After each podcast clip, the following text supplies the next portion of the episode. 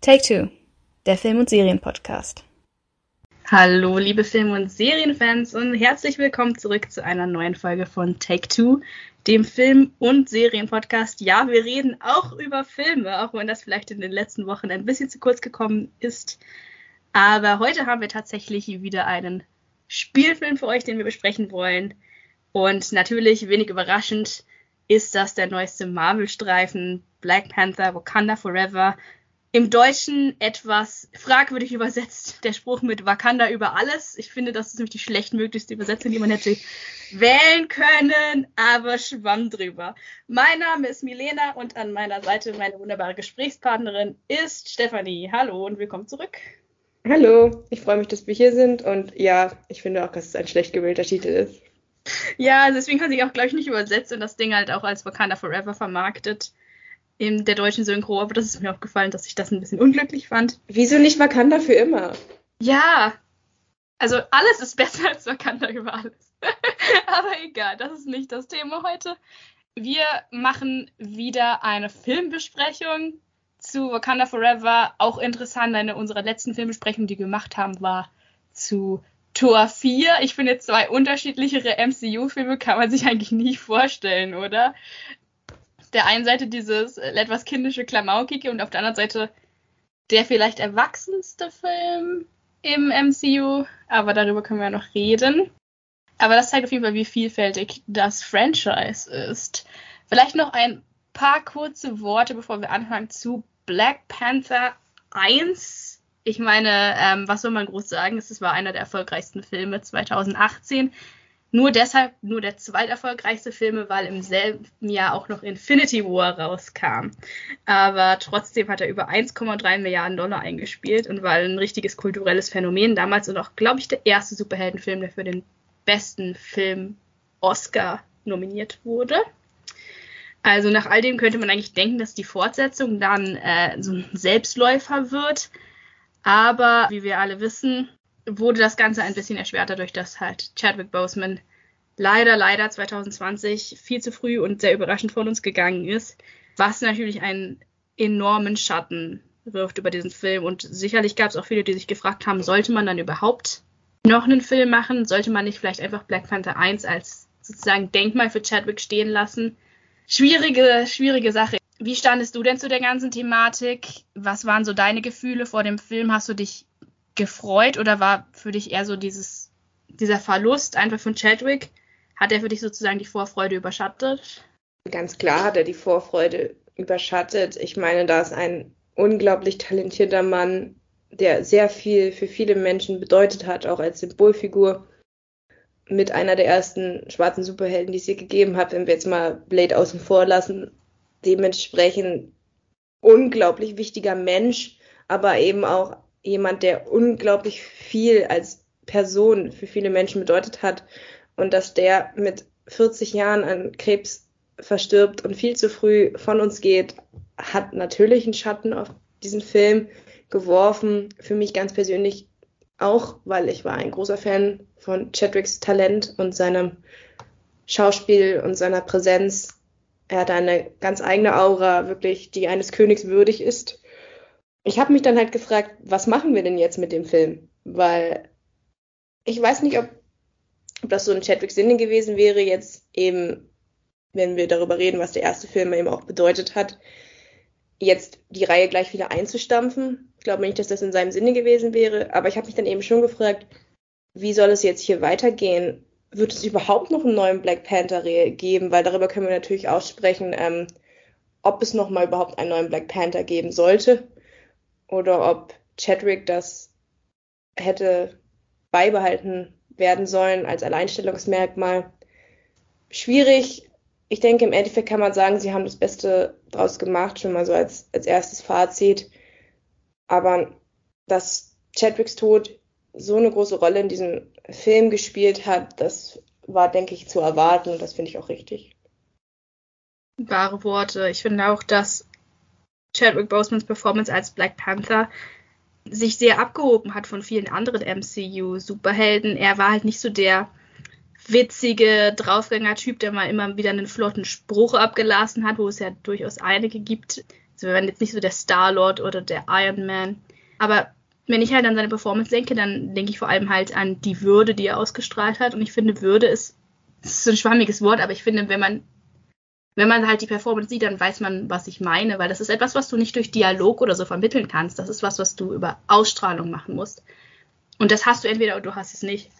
Und er hatte das. Und wie du gesagt hast, er war halt wirklich, man hat ihm den König abgenommen. Und da, da gibt es wenige so ernstere, gütige Superhelden. Also da fallen mir wenige ein. Ich weiß, dass du meine Liebe zu Captain America nicht so ganz teilst. Deswegen weiß ich nicht, ob du so für die ernsteren Helden auch zu haben bist. Aber ich glaube, Chadwick Boseman ist da wirklich rausgestochen als T'Challa. Und gerade weil er so einzigartig war im MCU, hatte er da, ja, wird er einfach sehr fehlen. Er hat da wirklich ähm, nochmal eine ganz andere Form von Superheld gespielt und war halt wirklich auch eine Inspiration für viele Menschen. Deswegen sicherlich auch der Film so erfolgreich, aber nicht nur. Vielleicht noch kurz bevor wir anfangen, über Wakanda Forever zu sprechen. Wie fandest du denn den ersten Black Panther-Film? Steht der dir noch so in Erinnerung? Ich mochte den ersten Black Panther-Film sehr gerne. Ich würde immer, es ist immer so ein Geheimfavorit, wenn ich so meine Top 5 aufstelle. Er schafft es manchmal mit rein und manchmal auch nicht, was die Marvel-Filme angeht, weil er schon Schwächen hat. Die Handlung ist, erinnert uns sehr an einen Zeichentrickfilm aus den 90er Jahren. Da kann man natürlich Abzüge geben. Nichtsdestotrotz finde ich den Film echt toll. Was ich auch immer mochte an der Reihe generell ist, sind die starken Frauenfiguren. Also klar, es gibt Chala, aber er ist eigentlich umgeben von Frauen. Das mochte ich immer sehr gerne an der Reihe mit Shuri, Nakia, Okoye, seiner Mutter Ramonda. Also es war eine Reihe, die immer, obwohl König T'Challa natürlich im Zentrum ist, ähm, sehr viele Frauencharaktere hatte. Und das hat mir immer sehr gut gefallen. Für mich haben diesen Film zwei Leute so besonders gemacht und das war natürlich Chadwick Boseman als T'Challa. Wir haben schon über seine Ausstrahlung ge gesprochen, diese, diese Würde, dieses Edle, dieses Noble, was er ausstrahlt mit dieser Ruhe und diesem Kalkül, das fand ich wirklich ganz toll. Und dann hast du als Gegenpart Killmonger, der gespielt wurde von äh, Michael B. Jordan, der eben halt als Machertyp daherkommt mit einem unglaublichen Charisma und, und so einem Lächeln und der aber halt viel brutaler ist und viel kaltschnäuziger als Chala und die beiden als Gegenspiel umgeben dann eben von diesen Frauen wie zum Beispiel Okoye, die ich auch sehr stark im ersten Film fand. Das hat für mich diesen Film besonders gemacht. Mit dem Finale, ja, das ist dann halt sehr viel CGI. Das Finale ist nicht so ganz mein Fall, aber bis dahin fand ich den Film wirklich hervorragend. Geht mir genauso.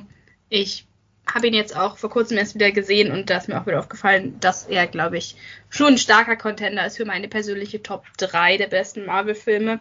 Ich finde es immer schwierig zu unterscheiden zwischen was ist mein persönlicher Lieblingsfilm und was ist der beste Film, weil also klar, so ein, so ein Film wie Avengers 1 ist einfach unglaublich unterhaltsam, weil du hast alle Helden, die zusammenkommen und es macht einfach Spaß oder auch Tor 1 ist für mich auch so ein Film. Ich weiß, dass der objektiv betrachtet nicht wirklich gut ist und die Gags sind auch manchmal echt flach und auch an der Performance kann man nicht mehr aussetzen, aber Trotzdem lache ich mich auch beim fünften Mal noch über diesen Elektroschocker-Gag tot. Also man muss echt ein bisschen unterscheiden, glaube ich. Aber wenn wir jetzt wirklich über die bestgeschriebensten und bestgeschauspielertsten Filme reden, dann ist Black Panther definitiv sehr, sehr weit oben bei mir. Er ist nicht die Eins, weil die Eins, was Ernsthaftigkeit angeht, du hast ja auch schon gesagt, es ist mit einer der ernsthaftesten Filme, mhm. ist und der bestgeschriebenste Film ist und bleibt der aller Nee, es ist der zweite. Hulk wird immer vergessen, aber das ist Iron Man 1. Ich weiß, da streiten wir uns die ganze Zeit drüber, aber Iron Man 1 hat das Franchise begonnen und aus einem einzigen Grund hat, läuft dieses Franchise mit dem 30. Film jetzt, der Black Panther Wakanda Forever ist. Das läuft nur so lange, weil Iron Man 1 so ein unfassbar guter Film war. Und das ist für mich auch im Übrigen der erwachsenste Film.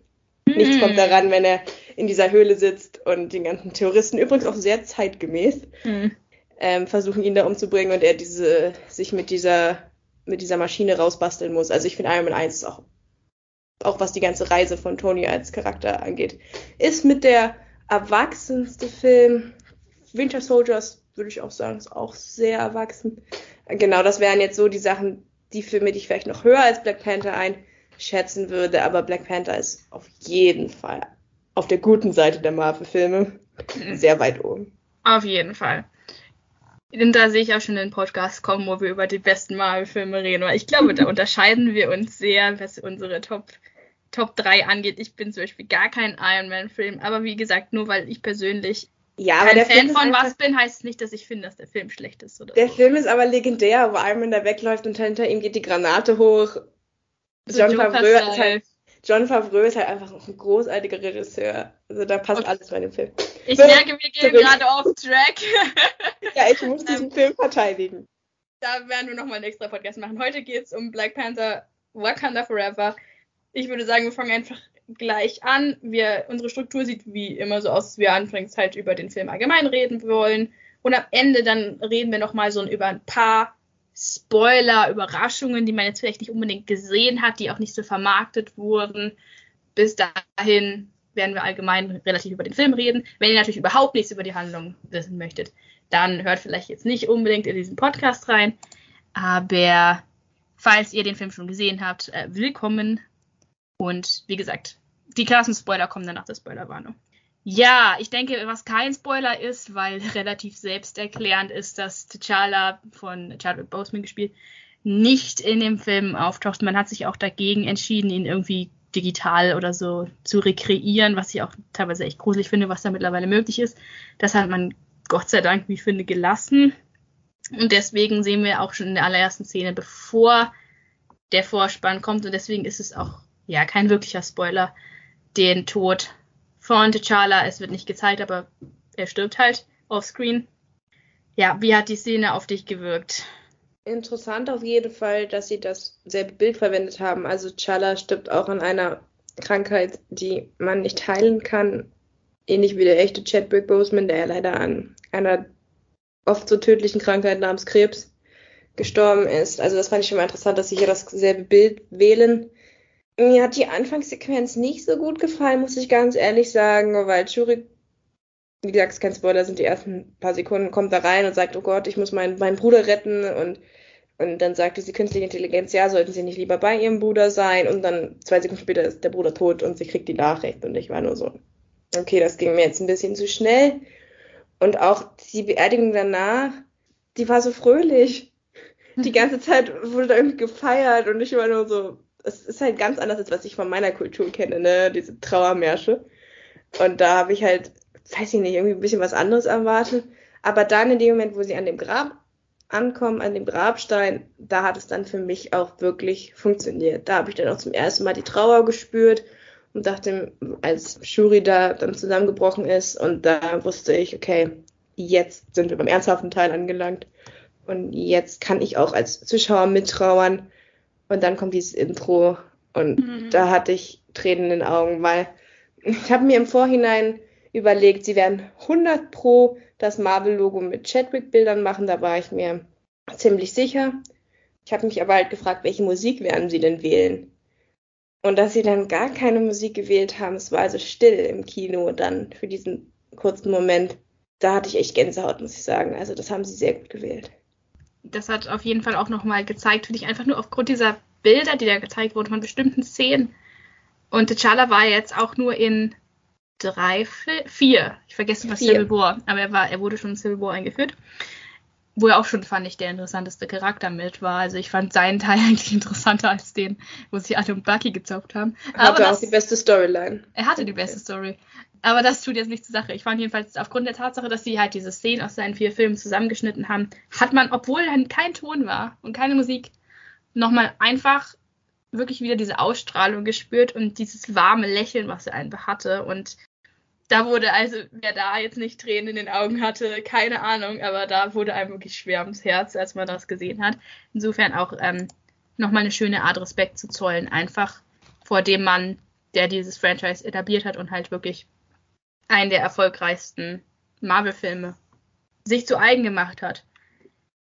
Deswegen ja, schwer, schwer damit umzugehen mit diesem Verlust, aber ähm, das ist halt auch so das Thema, was dann über dem Film steht, diese Trauer, die alles überschattet. Und natürlich, du hast es ganz richtig gesagt, Wakanda ist ein afrikanisches Land und die Trauer wird anders ausgedrückt. Aber man merkt schon, dass das über diesem Film liegt, gerade weil wir ja dann mit Shuri, seiner Schwester, plötzlich einen neuen Hauptcharakter haben, der halt sehr gezeichnet ist von dem, von dem Tod von T'Challa, der halt wirklich sehr, sehr schnell abgebügelt wurde in der ersten Szene. Aber naja, was sollten sie machen? Was man auch sieht, ist, wir kriegen dann halt einen Zeitsprung von einem Jahr nach T'Challas Beerdigung. Und wir sehen dann jetzt tatsächlich auch mal die Konsequenzen von der Entscheidung, die am Ende vom ersten Film getroffen wurde, der auch eigentlich in der internen Marvel-Timeline wieder etwas zurückliegt, oder? Ich bin mir ehrlich gesagt nie so ganz sicher, wie viele Jahre jetzt vergangen sind. Naja, Weil zwischendrin war ja Thanos und der Blip und alles und T'Challa wurde ja auch geblippt, das heißt, er war halt auch irgendwie mal fünf Jahre nicht da zwischendrin. Ich glaube, wir reden über sechs, sieben Jahre. Okay. Würde ich jetzt mal sagen, aber das ist nur eine Vermutung. Alle Angaben ohne Gewehr. Ja, ich bin mir auch nicht so ganz, ganz sicher. Ich weiß auch nicht, wie alt Shuri jetzt eigentlich sein soll, weil sie wirkt, klar, sie wirkt ein bisschen älter, als sie im ersten Film war, aber sie wirkt immer noch so halt ein bisschen jung und, also ich würde sagen, maximal Anfang 20. Ja. Naja, sie, sie kann nicht so alt sein, weil, das ist jetzt auch kein Spoiler, aber Queen Ramonda ist ja dann Königin. Dementsprechend hm. habe ich mir so zurechtgelegt, dass die einzige Erklärung ja sein kann, dass sie vielleicht noch nicht volljährig ist. Hm. Da muss aber, sie aber im ersten Teil sehr, sehr jung gewesen sein. Na gut, vielleicht war sie auch weggeblippt. Hm. Und dann wachsen die ja weiter, wie wir an Peter Parker sehen. Weiß ich nicht. Also keine Ahnung. Achso, die fünf Jahre sind einfach weg. Richtig. Ah, das ist doch okay. in Spider-Man 2 ein Problem, wo der eine Dude dann irgendwie fünf Jahre älter ist und äh, Peter Angst hat, dass MJ was mit ihm anfängt, obwohl er eigentlich vorher noch zwölf Jahre war. Aber der ist halt ah. weitergewachsen und die nicht. Ja, stimmt. Also, ich werde immer verwirrt sein von dieser ganzen Sache. Aber ja, es ist auch Gott sei Dank nicht so relevant, diese Marvel-Timeline, weil der Film eigentlich auch ganz gut für sich allein steht und wir dieses ganze Thanos-Blip-Ding jetzt nicht nochmal irgendwie durchkauen müssen, Gott sei Dank. Was man sieht, ist, dass Wakanda halt jetzt, wie gesagt, die Konsequenzen zieht aus der Entscheidung, die am ersten, Ende vom ersten Teil getroffen wurde, nämlich, dass sie sich jetzt halt offenbart haben, dass sie Teil der internationalen Gemeinschaft geworden sind. Und dass es halt jetzt auch Probleme mit sich bringt, weil natürlich die Leute ihnen an die Rohstoffe wollen. Das Vibranium-Thema wird ja immer wieder mal aufgegriffen. Und das finde ich auch eine interessante, interessante Aspekt an der Black Panther-Reihe ist, dass sie halt sehr politisch ist, anders als, sagen wir mal, Guardians of the Galaxy Abenteuer im Weltall. Im ersten Teil hatten wir diesen Konflikt zwischen ja, der einen Seite diesem Isolationismus, den Wakanda betrieben hat, und dieser Verantwortung, sozialen Verantwortung für andere Menschen auf der Welt, wofür halt Killmonger sich eingesetzt hat. Auch ein sehr interessantes Thema, fand ich. Und jetzt geht es halt um die logische Fortführung. Darum, nachdem man sich halt entschieden hat, diesen Isolationismus aufzugeben, geht es jetzt halt darum, dass andere Länder an die Rohstoffe in Afrika ran wollen. Und ja, das ist relativ zeitgemäß, finde ich, für so einen Marvel-Film, dieser, dieser politische Einschlag. Findest du, das passt zu einem Comicfilm oder kam dir das zu aufgesetzt vor? Ich finde, das passt sehr gut. Ich fand es nur schade, dass er dann nicht mehr so im Vordergrund stand. Also klar, es geht immer darum, dass der Bösewicht äh, sein Volk schützen will, weil er sich bedroht dadurch fühlt, dass Vibranium jetzt veröffentlicht wurde. Darüber werden wir gleich noch sprechen. Aber das kam für mich irgendwie so es ist so mitgeschwommen. Das hat mir irgendwie nicht gefallen, weil ich finde, wenn man eine politische Message setzt, so wie im ersten Teil, wo das sehr gut funktioniert hat, dann sollte man da auch, sollte das auch wirklich im Zentrum und im Fokus stehen. Und irgendwie, weiß ich nicht, das ist generell ein Problem, den ich, der ich, ein Problem, das ich mit diesem Film habe, dass er auf zu vielen Schauplätzen gleichzeitig versucht zu spielen. Und ich mir gewünscht hätte, dass man sich vielleicht von zwei, dreien getrennt hätte, um andere Sachen mehr Gewicht geben zu können. Das führt eben nur mal dazu, dass man diese interessante politische Frage nicht so im Detail, nicht so im Detail besprechen kann. Aber an sich hat mir der Ansatz eigentlich gut gefallen. Ich fand auch, gerade wenn man bedenkt, dass ja im ersten Film es noch groß darum ging, was macht jetzt Wakanda, in Amerika, da wollte man ja auch diese Outreach-Zentren bauen, die halt der benachteiligten schwarzen Bevölkerung in Amerika helfen sollen und so. Das fällt jetzt irgendwie alles komplett weg. Genau, also, ich liebe das, dass, in, dass der erste Teil so endet. Ja, der endet halt wirklich genau da, wo er auch angefangen hat, in dieser, in Oakland, in diesem Viertel, wo Killmonger aufgewachsen ist und wo halt die Wakandaner jetzt ähm, halt was aufbauen wollen. Und T'Challa hat alle Hochhäuser gekauft und will da jetzt was Schönes draus machen. Und das war so ein, einfach so ein schönes Ende. Und jetzt spielt der zweite Teil halt doch wieder überwiegend in Wakanda und kümmert sich halt auch wieder hauptsächlich um wakandanische Probleme. Deswegen war ich auch nicht so 100%ig glücklich, aber du hast natürlich recht, wenn du sagst, das liegt auch daran, dass einfach zu viele Charaktere und zu viel, zu viel, ja, zu viele Handlungsstränge drin waren. Aber dieses Vibranium-Thema zieht sich trotzdem durch den Film und da haben wir auch dann ähm, relativ zu Anfang schon eine sehr interessante Szene, wo wir sehen, wie die Amerikaner, auch wirklich hübsch wie in, in den Black Panther-Filmen, die Amerikaner oft meistens zu die Bösen sind. Anders als in den anderen Marvel-Filmen. Sieht man jetzt hier zum Beispiel, wie die CIA und ich glaube, die Navy mischt auch mit, versuchen, Vibranien vom Ozean, vom Meeresgrund abzubauen und mithilfe von so einem Aufspürungsgerät sich da dann runter in die Tiefsee begeben, um dort zu gucken. Und dann, ja, entwickelt sich das so ein bisschen in Richtung Horror, weil sie werden dann von einer unsichtbaren Bedrohung gejagt und irgendwas ergreift Besitz von der Besatzung der Crew und einige stürzen sich sogar über Bord und es ist sehr, sehr creepy und ja, eine interessante Wahl, vor allem weil keiner der Charaktere in dieser Szene aus dem ersten Film ist. Wie fandest du diese Szene? Es ist mit meiner Lieblingsszene in dem Film und ich bin eigentlich kein Horrorfilm-Fan, mag es aber, wenn eben andere Genre, andersrum, wenn sich andere Filme diesem Genre bedienen, weil ich finde, das macht es immer sehr interessant. Also wir hatten das zum Beispiel auch in Doctor Strange 2, dass sich am Horrorgenre orientiert wurde und das haben wir jetzt eben auch hier, dass wir, es ist keine richtige Horrorszene, es fließt nicht mal Blut, das muss man auch ganz klar sagen. Hm. Aber ich fand, ich mochte das schon, wie ich wusste ganz genau, als sie da unten in der Tiefsee sind, dass da vermutlich jetzt niemand äh, es rechtzeitig rausschafft. Es hat mir gut gefallen. Also es war mit meiner meine Lieblingsszene auch dieser Sirenengesang, der dann die Leute dazu überbringt, sich über Bord zu werfen. Das hatte so was mythologisches auch. Das hat mir wirklich sehr gut gefallen. Da kann ich mich wirklich nicht drüber beschweren, war mit Sicherheit eine der stärksten Szenen in dem Film. Zumal man auch keinen der Charakter kannte und es war auch kein Charakter danach mehr davon wichtig. Hm. Es, es, war einfach nur da, um den Bösewicht einzuführen. Und es genau. war gut gemacht. Das war eine großartige Einführungsszene für den Bösewicht. Mich hat es teilweise ein bisschen an Aliens erinnert, die Szene. Und ich bin mir auch ziemlich sicher, dass sich Ryan Kugler, also der äh, Regisseur und Drehbuchautor, auch bei guten alten Horrorfilmen bedient hat. Oder Mischung aus Horror und Action in dem Fall. Und ja, für mich hat das auch sehr gut funktioniert, weil gerade dadurch, dass man halt nicht so wirkliche Beziehung hatte zu den Leuten und die dann halt auch alle relativ schnell gekillt wurden. Und halt auch die Art, wie mit der Kamera gearbeitet wurde, wie gewisse fast schon Jumpscares verwendet wurden, wenn sie sich dann umdreht und ihr Kollege ist weg. Und ja, das hat gut funktioniert. Also das war wirklich, das war eine tolle Szene. An der hatte ich auch so meinen Spaß. Die Schreie. Und ich finde halt, gut ja, und wie die Leute dann plötzlich wie besessen sind und sich da über Bord stürzt und sie dann versucht zu entkommen, aber man sieht so nur diese Figur, die im, im diesem Nachthimmel schwebt. Ja, also besser kann man den Bösewicht nicht einziehen. Ich dachte, ich dachte, sie kommt weg, aber dann wurde nicht geschnitten. Weil hm. dachte, sie holt jetzt Hilfe oder so und äh, deswegen kommt sie, kommt sie weg mit dem Helikopter. Aber dann wurde nicht geschnitten. Die Szene ging einfach zu lang und dann war ich so, okay, jetzt muss hm. doch was passieren. Ja, also wir sind uns eigentlich eine der besten Szenen auf jeden Fall in dem Film. Allein schon für die lohnt es sich. Was dann den Plot weitertreibt, ist, dass diese Vibranium-Aufspürungsmaschine, die wird dann halt nochmal wichtig, weil die führt dann Shuri, wie gesagt, der neue Hauptcharakter, dann doch wieder nach Amerika, nach äh, Cambridge, glaube ich, Massachusetts. Und da treffen wir dann auf Riri, eine junge Wissenschaftlerin. Das fand ich auch einen lustigen Plot-Twist. Normalerweise, wenn es heißt, ja, ein Wissenschaftler hat irgendwie eine, eine gefährliche Maschine erfunden, die die ganze Welt in Aufruhr bringen könnte, dann ist es meistens so ein mittelalter weißer Mann, am besten noch ein Deutscher, der dann irgendwo in seinem Labor rumtüftelt. Und hier ist es halt einfach eine junge schwarze Teenagerin. Das fand ich schon mal sehr witzig.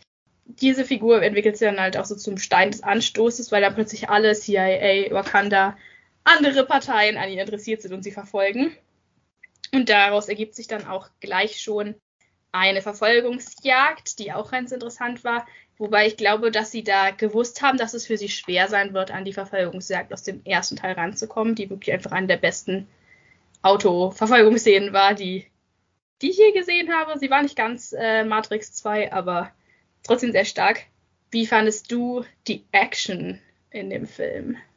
Ich fand die Action eigentlich ganz ganz schön. Also es gab auch bei dieser Verfolgungsjagd so ein paar interessante Shots. Also zum Beispiel, als es dann kurz in Zeitlupe ist und wir sehen wirklich, wie dieses Auto wegfliegt und dann plötzlich wird die Zeitlupe aufge aufgelöst und sie fallen alle runter, wie als wenn sie vom Magneten angezogen worden wären. Das fand ich ganz nett. Auch an einer anderen Stelle wird mit so Wassergranaten gearbeitet. Den Action-Shot fand ich auch sehr schön. Also ich finde da, ja, sie hatte immer noch nicht diese Durchschlagskraft, die ich mir so Civil War, ähm, Winter Soldier mäßig wünsche, was jetzt so die Action angeht. Und ich habe auch die Lore teilweise nicht verstanden. Also das betrifft wieder unsere Bösewichte. Was genau braucht man, um sie umzubringen und was nicht.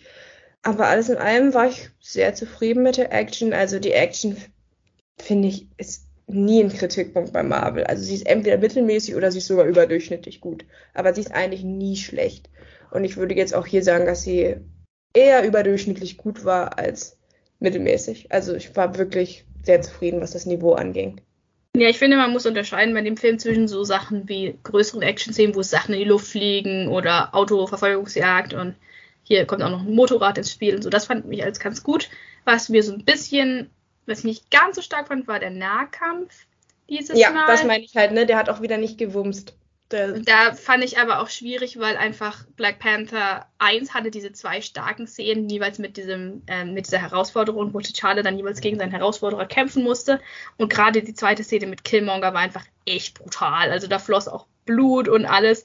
Das war harte Action. Und da konnte jetzt dieser Teil fand ich nicht ganz mithalten, weil also eine der Sachen, die halt auch wichtig waren bei dem bei Black Panther 1 war halt, dass er auch jedes Mal seine Black Panther-Kräfte halt aufgeben musste für diesen Kampf. Das war halt wirklich so Mann gegen Mann, Faust gegen Faust. Und hier, dadurch, dass die Charaktere also wahnsinnig überpowered sind, wirkt es halt nicht so ganz so echt. Also man, man spürt es nicht so sehr. Aber ja, so die größeren Sachen, wie zum Beispiel Autoverfolgungssachen, sowas fand ich auch ganz gut. Wie gesagt, nicht ganz so stark wie der erste, aber der erste ist halt auch eine hohe Messlatte. Ich weiß, dass du mit der Figur der Wissenschaftlerin nicht so ganz glücklich warst. Vielleicht möchtest du noch mal kurz sagen, was ihre Relevanz für das Marvel-Universum ist? Ja, ich will jetzt hier auch nicht spoilern, hm. weil diese, diese Figur wird noch wichtig werden. Sie wurde jetzt hier noch nicht offiziell mit dem Namen betitelt. Andererseits steht bei Wikipedia schon ihr, hm. ihr, ihr Name. Dementsprechend haue ich ihn jetzt trotzdem mal raus. Der, äh, wenn ihr nicht wissen wollt, wer diese Figur ist, dann schaut halt einfach nicht nach. Und zwar ist es ziemlich sicher, dass sie der neue Ironheart wird. Vielleicht ist sie sogar schon als Ironheart irgendwo aufgetreten. Ich habe zum Beispiel She-Hulk nicht gesehen. Also das ist jetzt zum ersten Mal, dass ich sie sehe. Ja, da klopft halt dann einfach wieder Marvel an und sagt, die Figur brauchen wir auch noch in dem Film, weil da kommt jetzt in der nächsten Serie und die muss jetzt vorbereitet werden. Und das stört mich dann halt, weil das hattest du in den ersten Filmen nicht so sehr, dass du halt Figuren so aufbauen musstest. Klar wurde dann eine Black Widow auch in Iron Man 2 reingeschmissen, aber die Figuren hatten in der Regel immer erst ihren ein, eigenen Auftritt in, ihren in ihrem eigenen Film, bevor sie in einem anderen aufgetreten sind. Und dass wir jetzt quasi Ironheart schon in einem anderen Projekt vorhersehen, bevor sie halt ihre eigene Serie hat, mit noch dazu, dass eben ihre Techn Technologie, mit der sie sich dann, der ihren Namen ausmacht, sag ich mal, dass die schon fertig ist, dass wir also nicht sehen, wie sie zu dem Superhelden wird. Sie ist es eigentlich schon. Das finde ich sehr schade. Da muss ich wirklich sagen, gibt ihr doch zuerst ihre eigene Serie, etabliert sie als Charakter und nimmt sie dann mit in andere Projekte auf. Der Film war doch eh schon voll genug. Er hatte dieses unglaublich große Vermächtnis mit Chadwicks Tod. Warum wird sie da noch so reingepresst? Das gleiche gilt auch für eine andere Figur, über die werden wir, denke ich, noch im Spoiler-Teil genauer reden. Ja, das sind halt so Sachen, da merkst du halt, dass es ein großer Film ist von vielen, innerhalb eines Geflechts. Ja, das stört mich dann halt, ne? Weil ich mir gerade denke, bei so einem wichtigen Film kann man doch mal einmal Marvel Marvel sein lassen und sich wirklich nur auf diesen Film konzentrieren, auf, dass es wirklich ein ernsthafter Film wird, der sich mit der Trauer um eine verstorbene Person beschäftigt, ganz egal, ob es jetzt um Chadwick persönlich geht oder eben um seine Rolle, die nun mal hier gestorben ist in dem Film. Und das kam mir in der ersten Hälfte des Films viel zu kurz. Da haben mich so Charaktere wie Riri Williams eher gestört, als dass ich Freude an ihnen hatte. Okay, interessant. Also mich hat sie jetzt gar nicht so sehr gestört. Ich fand sie teilweise, ich fand es ein bisschen übertrieben, dass sie jetzt, ja, keine mal, Ahnung. Sie ist jetzt schon perfekt. Das nervt mich halt. Sie hat kein Entwicklungspotenzial in ihrer eigenen Serie, weil sie ist schon schlau, sie ist schon clever, sie ist sassy, sie ist hübsch. Also, wo soll sie sich denn mit sie ist offenbar sehr sozial, weil sie freundet sich gleich mit der Prinzessin von Wakanda an. In allen Dingen, in denen sie sich als Figur weiterentwickeln könnte, innerhalb ihrer eigenen Serie, die ja nun noch kommen wird, hat sie gar kein Potenzial mehr.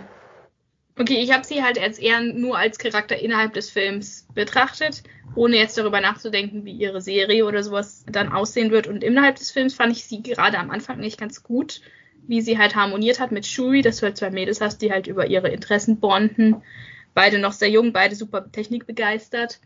Das fand ich irgendwie ganz, ganz nett. Er hat auch den Film so ein bisschen geerdet, weil im ersten Teil war es auch meistens Shuri mit ihrer, durch die Tatsache, dass sie Teenager ist, dass sie technikbegeistert ist, die halt so ein bisschen der, der Fixpunkt für den Zuschauer war. Und das hat mir auch, auch wieder gefallen. Was mich an Review gestört hat, war, dass sie dann praktisch im zweiten Teil nichts mehr gemacht hat. Also sie wurde dann halt sehr schnell von dieser taffen Wissenschaftlerin zu einer, ja, zu Damsel in Distress einfach, die entführt wurde. Spoiler. Ja. Und dann hat sie halt irgendwie nicht mehr viel gemacht. Und das fand ich sehr, sehr schade. So, also da finde ich, kommen wir wieder bei diesem Punkt mit, dass zu viele Handlungsstränge, zu viele Figuren da sind. Da wäre noch mehr gegangen. Aber natürlich hast du recht, wenn man das größere Ganze betrachtet innerhalb des MCUs, ist es natürlich schwierig, wenn dann diese Figur so eingeführt wird. Andererseits, Black Widow wurde ja auch mehr oder weniger als Nebencharakter eingeführt im zweiten Iron Man Teil und hat sich dann trotzdem noch ja, weiterentwickelt. Und es hat auch gut mit mit Chala klappt. Da haben wir gerade drüber gesprochen. Er hatte mhm. mit dem besten Arc in Civil War.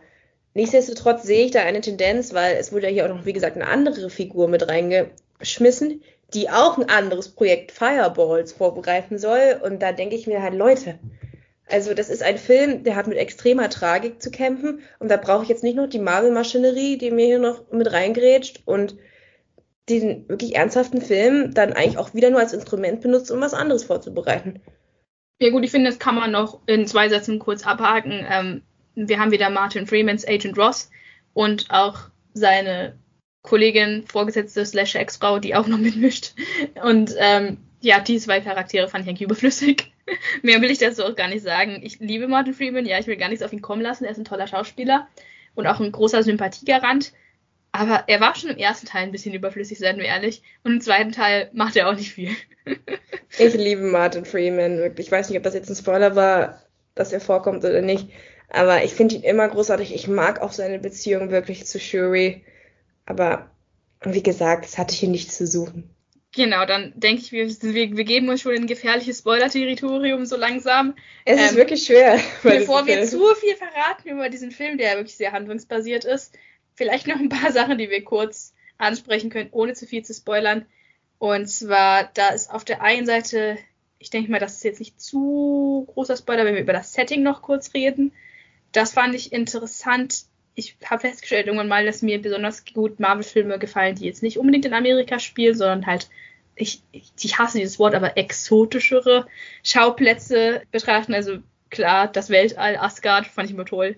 Die Torfilme wurden schlecht in dem Moment, wo es nicht mehr im Weltall gespielt hat. Also, vor allem, ich meine jetzt damit spezifisch Tor 4. Der Wollte gerade sagen. Ähm, die anderen drei waren ja überwiegend im Weltall, aber die Szenen mit New Asgard, sorry, das hat mich nicht abgeholt. Egal, ich muss immer wieder meinen kleinen Torrand reinbringen. Aber ja, Guardians of the Galaxy natürlich und natürlich auch Black Panther. Ich finde Wakanda als Setting wirklich interessant. Wir haben aber auch noch ein zweites Setting, das ich vielleicht nochmal kurz umreißen wollte. Aber erstmal, wie fandest du Wakanda als Setting? Gab es da Sachen, die du dir vielleicht gewünscht hättest, die nicht drin vorkamen? Oder warst du zufrieden? Jetzt nur Wakanda? Mhm. Nee, ich habe den Shot sehr gemocht, als wir mit Ramonda heimkommen und sie über ihr Reich hinwegfliegt übrigens schöner Callback zum ersten Teil, wo wir auch so einen ähnlichen Shot haben. Und dann geht die Sonne auf und du siehst Wakanda in all seiner Glorie. Und auch als sie als Ramonda und Shuri dann zusammen unterwegs sind, auch in einer sehr starken Szene, wo Angela Bassett und Letitia Wright wirklich mal schauspielern konnten. Und sie da an diesem Ufer sitzen und halt über ihre Trauer sprechen. Und ja, das fand ich auch sehr schön, einfach mal so einen richtig echten Schauplatz von Wakanda zu sehen, weil sonst ist Wakanda meistens computeranimiert. Hm. Aber das fand ich wirklich schön. Da habe ich gleich das Gefühl gehabt, okay, es gibt ein Ufer, es gibt einen Fluss, das ist mhm. grob. Ist, man kann es anfassen. So. Du feuer, feierst ja auch immer die Treppe in King's Landing. ja, man kann es anfassen, weißt du, das, ich liebe das, wenn es wirklich Set Pieces und richtige Schauspielplätze gibt. Und der sah mir zumindest echt aus. ja, deswegen, also ich war, fand Wakanda sehr schön. Der andere Schauplatz hingegen, ja, da habe ich dann meine Kritikpunkte. Ich hätte vielleicht auch bei Wakanda noch kurz äh, auszusetzen, was ich mir gewünscht hätte. Vorher wurde über den Film angekündigt, dass es groß in Wakanda gehen soll und dass wir auch mehr über die Gesellschaft in Wakanda rausfinden und wie das funktioniert mit diesen unterschiedlichen Stämmen und so. Das kam mir irgendwie sehr zu kurz in dem Film. Ich hätte gern noch mehr über die anderen Stämme rausgefunden. Ich meine, was macht jetzt eigentlich Wakabi zum Beispiel? Der ist jetzt einfach weg. So. Der ist eingebuchtet worden. Das ist aber auch witzig, weil bei der Hälfte des Films fiel mir auf, hm, wo ist Wakabi eigentlich? Also er schien im ersten Teil nicht so wichtig zu sein. Ich habe ihn sofort wieder vergessen. Ich glaube, Daniel Kaluuya konnte auch nicht. Der ist einfach momentan zu busy, deswegen ist er nicht in dem Film drin. Es wurde irgendwie so einmal angesprochen, dass Okoyes Mann ähm, Hochverräter war und im Knast sitzt, aber das wurde dann auch schnell wieder fallen gelassen.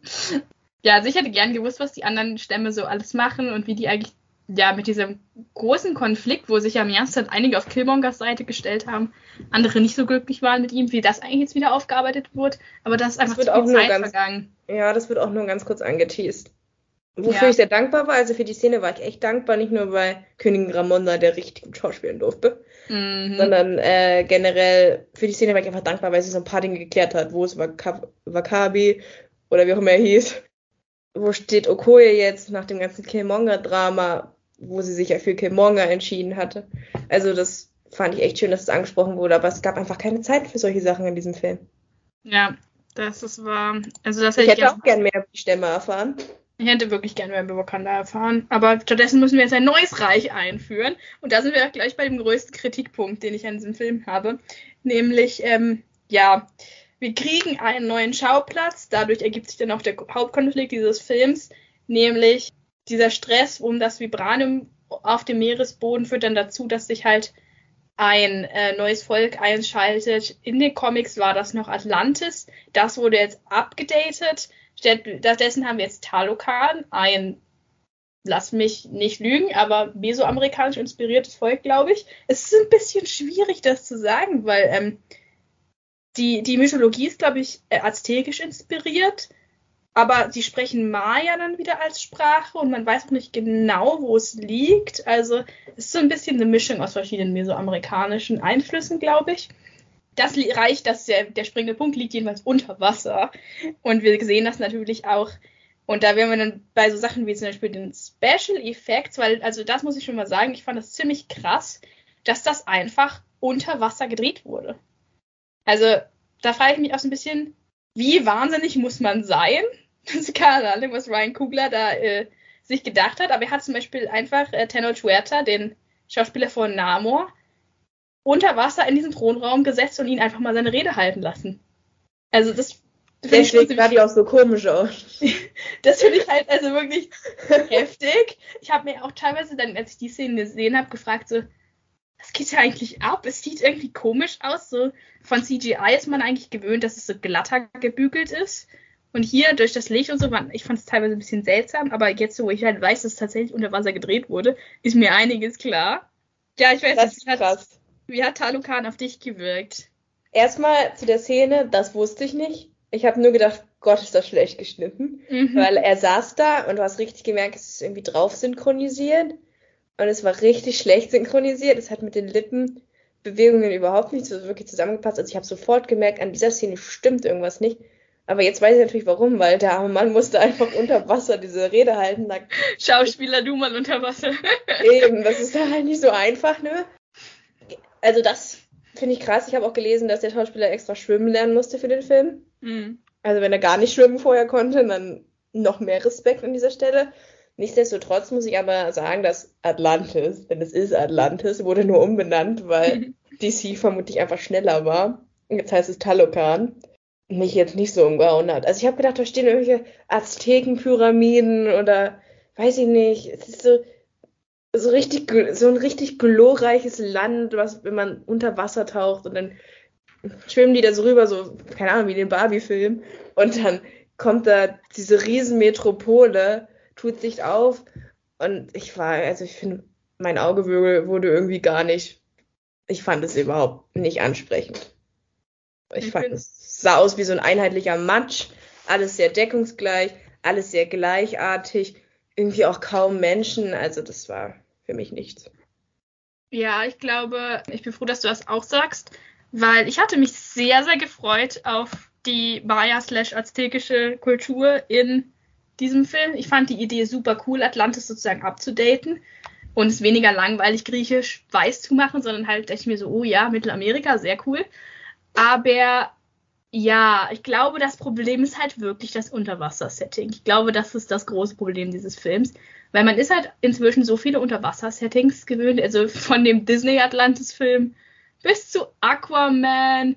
Star Wars gab es die Gangans, die lebten auch unter Wasser. Habe ich noch was vergessen? Es gibt so viele Unterwasserwelten inzwischen. Also es ist wirklich schwer, und der, die Flipper-Serie, oh mein Gott, diese Flipper-Serie hat echt meine, meine Einstellung geprägt, wie Unterwasserwelten auszusehen. Auf jeden Fall. Äh, so muss sie aussehen. so ungefähr habe ich mir halt Talokan auch vorgestellt. Ja, so ganz sah es halt nicht aus. Halt, also ich habe halt gedacht, es ist einfach jetzt, keine Ahnung, halt eine alte Maya-Stadt unter Wasser. Aber das kann es halt nicht sein aufgrund des Lores, wie sich das entwickelt hat, ist halt, die Stadt wurde ja nicht überflutet oder so, sondern die wurde ja wirklich da gebaut. Und ähm, warum solltest du ein Haus unter Wasser bauen? Da ist ja überall Wasser. Du brauchst kein Dach. Mhm brauchst du keine Wände. Gleiches gilt für so Sachen wie Farben oder Edelsteine oder Schmuck. Das brauchst du halt unter Wasser alles nicht. Ich fand, ich war schon irritiert davon, dass die alle unter Wasser Federn tragen. Da habe ich mich schon gefragt, wo kommen die her? Oder wie kommunizieren die? Weil unter Wasser kann man ja nicht wirklich sprechen. Das hat auch der Schauspieler ähm, gemerkt, dass er die Rede gehalten hat. Das geht halt nicht so wirklich. Also das, das hat für mich halt leider irgendwie keinen Sinn ergeben. Ich weiß nicht, in Aquaman ist mir das nicht so stark aufgefallen, aber hier habe ich da wirklich gesessen und ein bisschen am Kopf gekratzt und gefragt, so, wie soll das alles funktionieren? Die Lore funktioniert auch nicht. Manchmal sind sie blau, dann sind, also dann wieder irgendwie nicht. Wobei, und da habe ich rausgefunden, woran das liegt. Die sind nur überwasserblau. Unter Wasser sind sie nicht blau. Aber auch das. Teilweise sind sie aber unterwasserblau. Oder es ist dann halt, wenn sie in den Häusern sind, ist da kein Wasser oder wie. Also. Ich weiß es nicht. Also und ihre Skills sind auch merkwürdig. Weißt du, teilweise kann man die fünfmal anschießen und es passiert nichts. Und manchmal werden sie aufgespießt von einem, von einem Speer und es passiert nichts. Und dann wiederum, so am Ende des Finals kann man die mega einfach umbringen. Also es war irgendwie sehr ja, plotabhängig. Die, die, Flügel an Namors Knöcheln ergeben auch nicht so wirklich viel Sinn, wenn man bedenkt, dass er primär unter Wasser lebt. Ich weiß, ich will jetzt nicht so sehr daran rumkritteln, aber irgendwie hat das für mich alles nicht so ganz zusammengepasst ja, dementsprechend war ich dann auch nicht so überwältigt von Talokan als Location. Ich finde es nach wie vor faszinierend, wie sie das halt gemacht haben, dass sie halt viele Sachen wirklich tatsächlich unter Wasser aufgenommen haben. Das ist einfach so krass. Ich meine, wie kommt man auf diese Idee? Aber. Das ist wirklich wahnsinnig. Dafür gibt es, also wie gesagt, ich fand die Szene extrem irritierend, mhm. aber dafür gibt es Pluspunkte, allein für den Effort. Ja, für den Effort muss man einfach mal an der Stelle loben. Das ist echt so abgefahren. Aber ja, insgesamt Special Effects kann ich glaube ich sagen, dass ich viele Sachen extrem cool fand. Also visuell, da werden wir im Spoiler-Teil nochmal drüber reden. Da gibt es eine Szene, die mir besonders rausgestochen ist. Ähm, und auch Wakanda sah toll aus. Also wirklich fand ich, fand ich geil. Aber ja, Talokan kam mir zu kurz. Ich finde, da hätte man auch noch mehr machen können mehr, pun intended. Sorry. Aber ja, das kam mir auch wieder zu kurz. Ich fand auch dieses Ding, wo er sie dann hingebracht hat in diese Hütte und da sind dann diese, diese Teppiche und die sehen ja alle cool aus und so, aber ich habe dann auch Und der droppt wieder die Exposition. Natürlich droppt er die Exposition, aber auch das, das klingt jetzt harsch, aber auch das habe ich jetzt nicht unbedingt gebraucht, die ganze Backstory. Das, also klar, es sollte irgendwie erklären, warum er so geworden ist, wie er ist, aber hätte man dann noch Flashbacks und sowas alles gebraucht? Ja, pff, weiß ich nicht. Also. Hm. Was sagst du denn zu Shuri und Marmors Beziehung zueinander? Weil ich fand, die war ein bisschen flirty am Anfang. Hm. Aber das, da wurde ja dann nichts draus. Ja, also ich habe da mehr so flirty Vibes zwischen ihr und Riri gespürt tatsächlich, aber ich weiß, dass viele Leute Namo und Shuri jetzt shippen. Habe ich jetzt nicht so gesehen. Also das Bonding zwischen den beiden, auch das kam mir wieder ein bisschen zu kurz. Ich finde, da hätte wäre auch noch mehr gegangen das, der Film musste halt einfach so schnell hin und her schwenken zwischen Friends, dann nicht mehr Friends, dann wieder Friends. Und ja, keine Ahnung, wie hat das denn auf dich gewirkt? Ja, das ist, denke ich, so wie du es angesprochen hast. Ich hatte gar keine Zeit mehr darüber zu überlegen, was ist das jetzt genau. Also ich glaube schon, dass er versucht hat, freundlich zu ihr zu sein, um sie zu manipulieren, auf seine Seite zu ziehen. Ich glaube nicht, dass da jetzt wirklich was von seiner Seite aus war. Aber wir hatten ja gar keine Zeit, so wirklich die Beziehung zwischen den beiden zu erörtern. Und dann auf der anderen Seite muss ich wieder so sagen, so Charaktere, also es ist schön, dass Namor Churi und auch Ramonda jetzt diese Staffel mal was, diese Staffel sag ich schon, diese, diesen Film mal was zu tun bekommen haben, weil gerade Ramonda war ja im ersten Teil komplett unwichtig. Ich liebe übrigens ihren Kopfschmuck. Herrlich. Wirklich ganz toll. Und dann so Charaktere wie ein Baku oder ein Akia fallen halt voll runter. Haben nichts zu tun in diesem Film so richtig. Das finde ich dann wieder schade. Und auch Okoye fand ich diese, diesen Film über nicht ganz so stark. Aber ja, dafür, wie gesagt, fand ich es ganz nett, dass sie zumindest versucht haben, Namor nicht wie den Bad Guy die ganze Zeit darzustellen, sondern dass sie versucht haben zu zeigen, wie seine Beziehung zu den anderen Menschen ist. Mm, da sprichst du viele interessante Sachen an, aber gerade das letzte, was du gesagt hast, dass man halt Namos Beziehung zu den anderen sieht, das war für mich auch so ein bisschen ein Schwachpunkt. Weil ich habe mir überlegt, ich bin aus dem Kino rausgegangen und dachte mir so, ja, guter Film, aber der Bösewicht war so ein bisschen der Schwachpunkt. Und das fand ich echt schade, aber wie gesagt, ich hatte so große Hoffnungen in die ganze Talokan-Sache und ich, ich mag ja auch Aquaman. Ich bin schuldig im Sinne der Anklage. Es ist kein guter Film, aber ich hatte Spaß daran. Und dementsprechend war ich dann auch ein bisschen traurig darüber, dass wir halt wirklich wenig Unterwasser gekriegt haben und halt auch wenig von der Unterwasserkultur gesehen haben. Dann habe ich mir halt so drüber überlegt, was macht einen guten Marvel-Bösewicht aus? Und da bin ich dazu gekommen, dass ein guter Marvel-Bösewicht braucht halt eine plausible Agenda, also eine, wo man wirklich verstehen kann, okay, ja, das ergibt Sinn und nicht, ich möchte die ewige Dunkelheit auf der Erde heranbrechen lassen. Looking Ach, at you, Malekith. Aber ähm, es muss halt irgendwie was Glaubwürdiges sein. Und ähm, da hat Killmonger schon mal ähm, auf jeden Fall Check. Und dann muss es auch, finde ich, also es hilft immer, einen Charakter zu mögen, wenn du weißt, dass dieser Charakter Leute hat, die ihm wichtig sind und denen er wichtig ist. Das ist ein ganz einfaches psychologisches Konzept. Wenn du ähm, keine Ahnung, ein totes Tier auf der Straße liegen siehst, es ist irgendein Wildtier, dann denkst du auch so, mm, okay, es ist halt tot, ne? Aber wenn das Tier ein Halsband umhat oder sowas und denkst, oh Gott, das war jemands Haustier, dann bist du gleich richtig, richtig traurig, weil du weißt, jemand hat dieses Tier geliebt.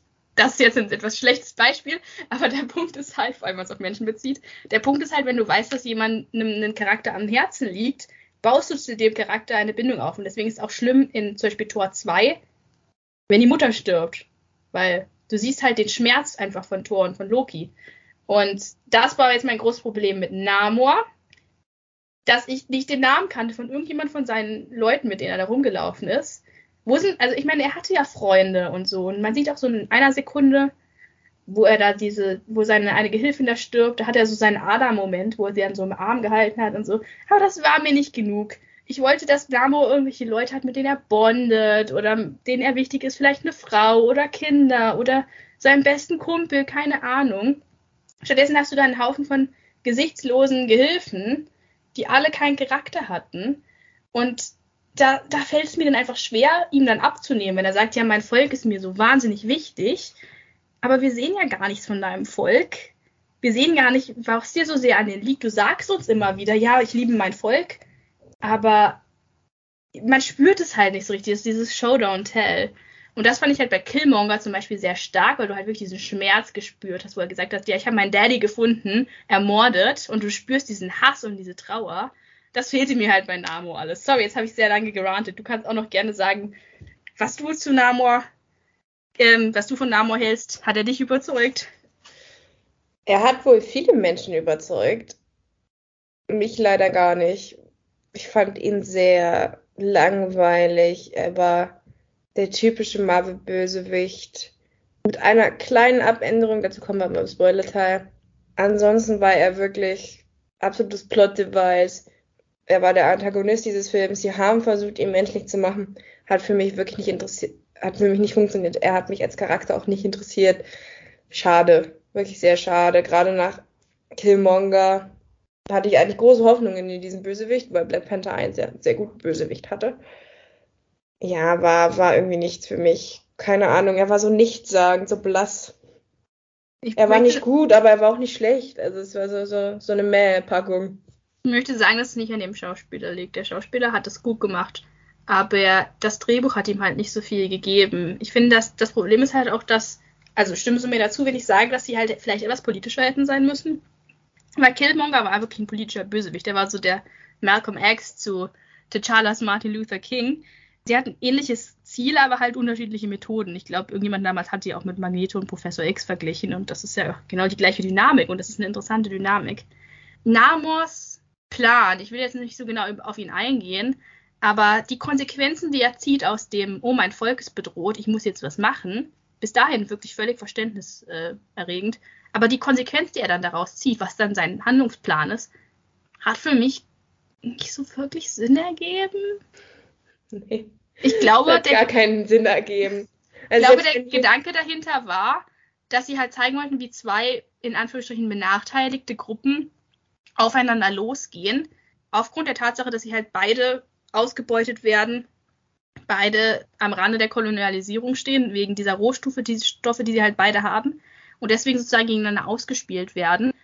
Aber das war einfach, da war zu wenig für mich. Also das hätte man besser machen können. Da hätte einfach noch mehr Erklärung vielleicht noch, hätte noch mehr irgendwie diese Kräfte sehen müssen, die dahinter stehen und die sie halt dann zu diesem Konflikt zwingen. Für mich kam es einfach so random rüber, dass er dann gesagt hat, okay, wir machen jetzt, ne, das ist jetzt unser Angriffsplan hier. Es war Den kannst du schon spoilern, der ist nicht besonders.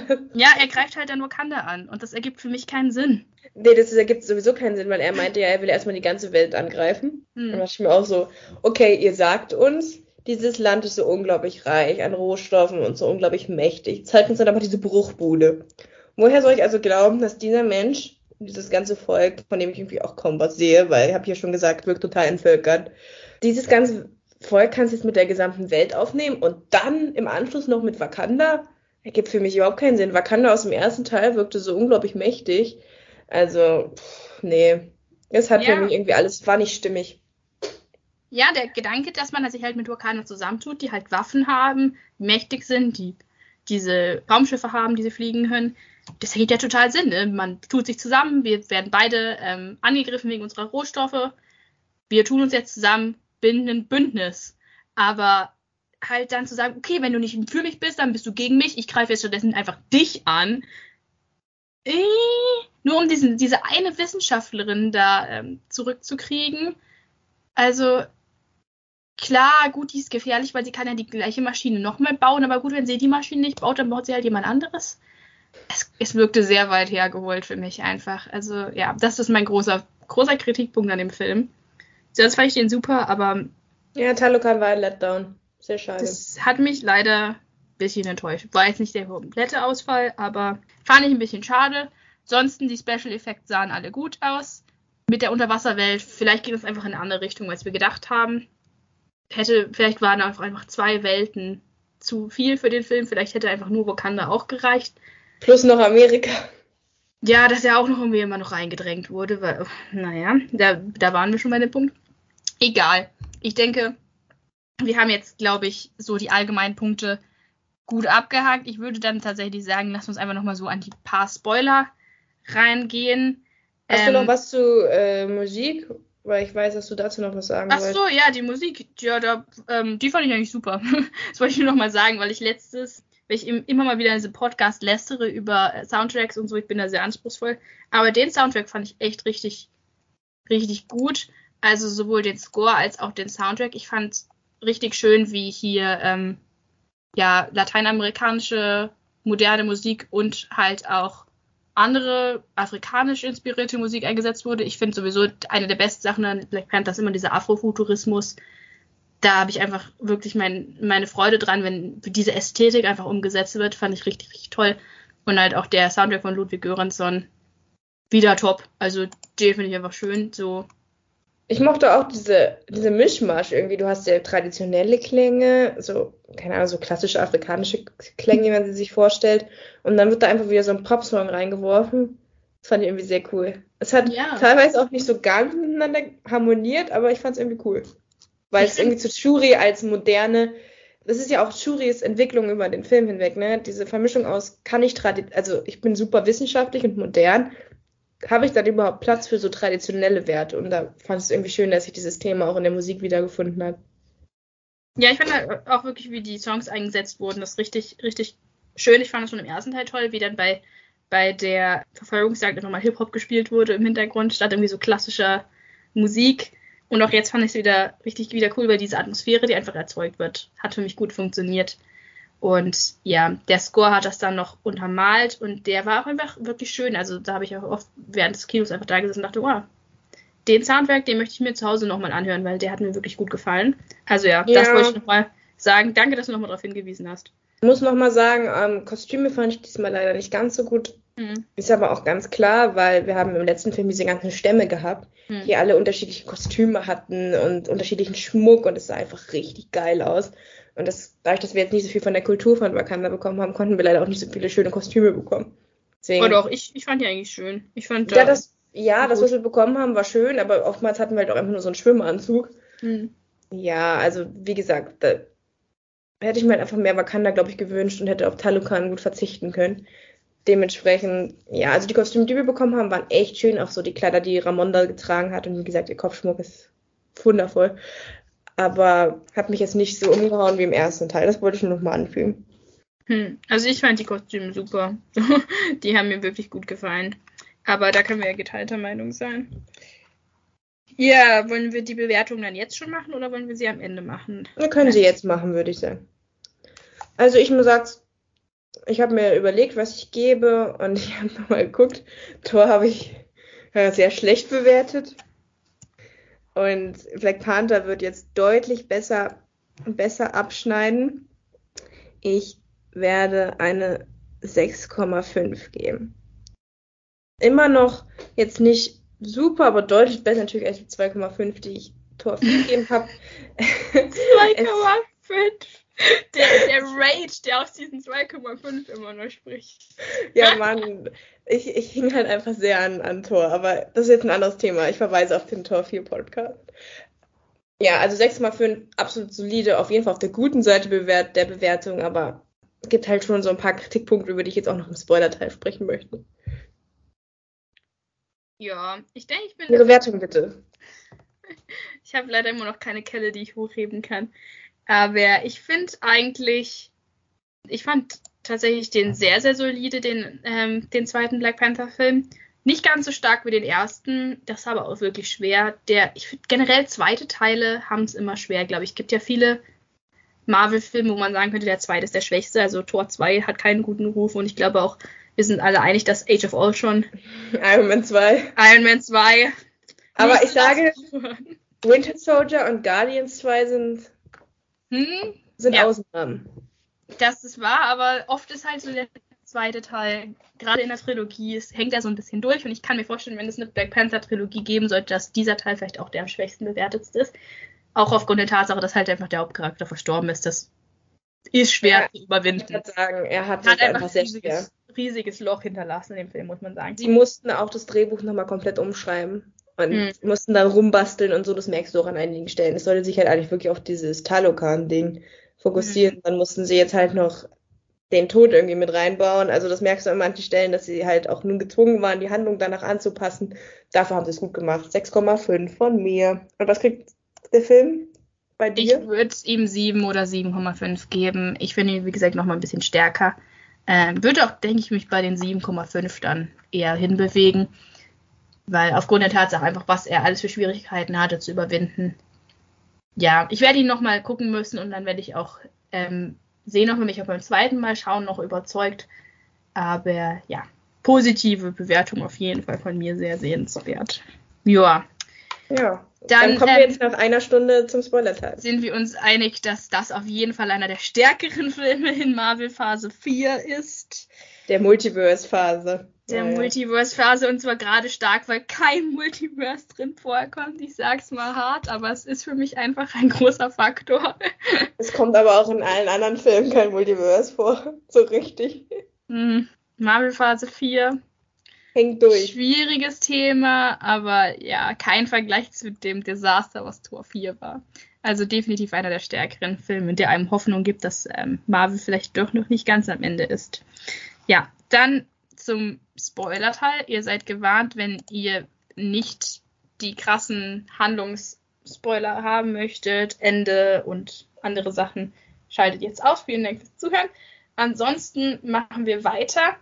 Fangen wir mal an, würde ich sagen, mit unserem neuen Main Character. Das kann man ja schon so sagen, dass Shuri jetzt den Mantel und das Zepter übernommen hat von T'Challa. den Anzug, die Panda, Panthermaske. Jetzt habe ich fast Black Panda gesagt. Das ist, das ist nicht das falsche Tier. Nicht besonders bedrohlich. Sind, stell dir mal vor, so ein Superheld im Panda-Kostüm. Das wäre mega niedlich. Egal. Er würde alle töten mit seiner Niedlichkeit und dann ja, greift er an. Er wäre wieder gestiefelte Karte. ja, okay, wir reden über Shuri. Äh, Letitia Wright war ja in den vergangenen Jahren immer ein bisschen in Kritik wegen ihrer Ansicht über die Corona-Impfung und dergleichen, aber darum soll es nicht gehen, sondern wir reden jetzt über ihre Performance als Shuri. Ich denke mal, ich sage es gleich mal einfach frei heraus, sie wird der neue Black Panther. Ich denke, das ist keine große Überraschung. Das war irgendwie abzusehen, dass sie das machen wird. Der Helm ist auf dem Poster hinter ihr. Also. Ja. Du hast ja ein bisschen, ja.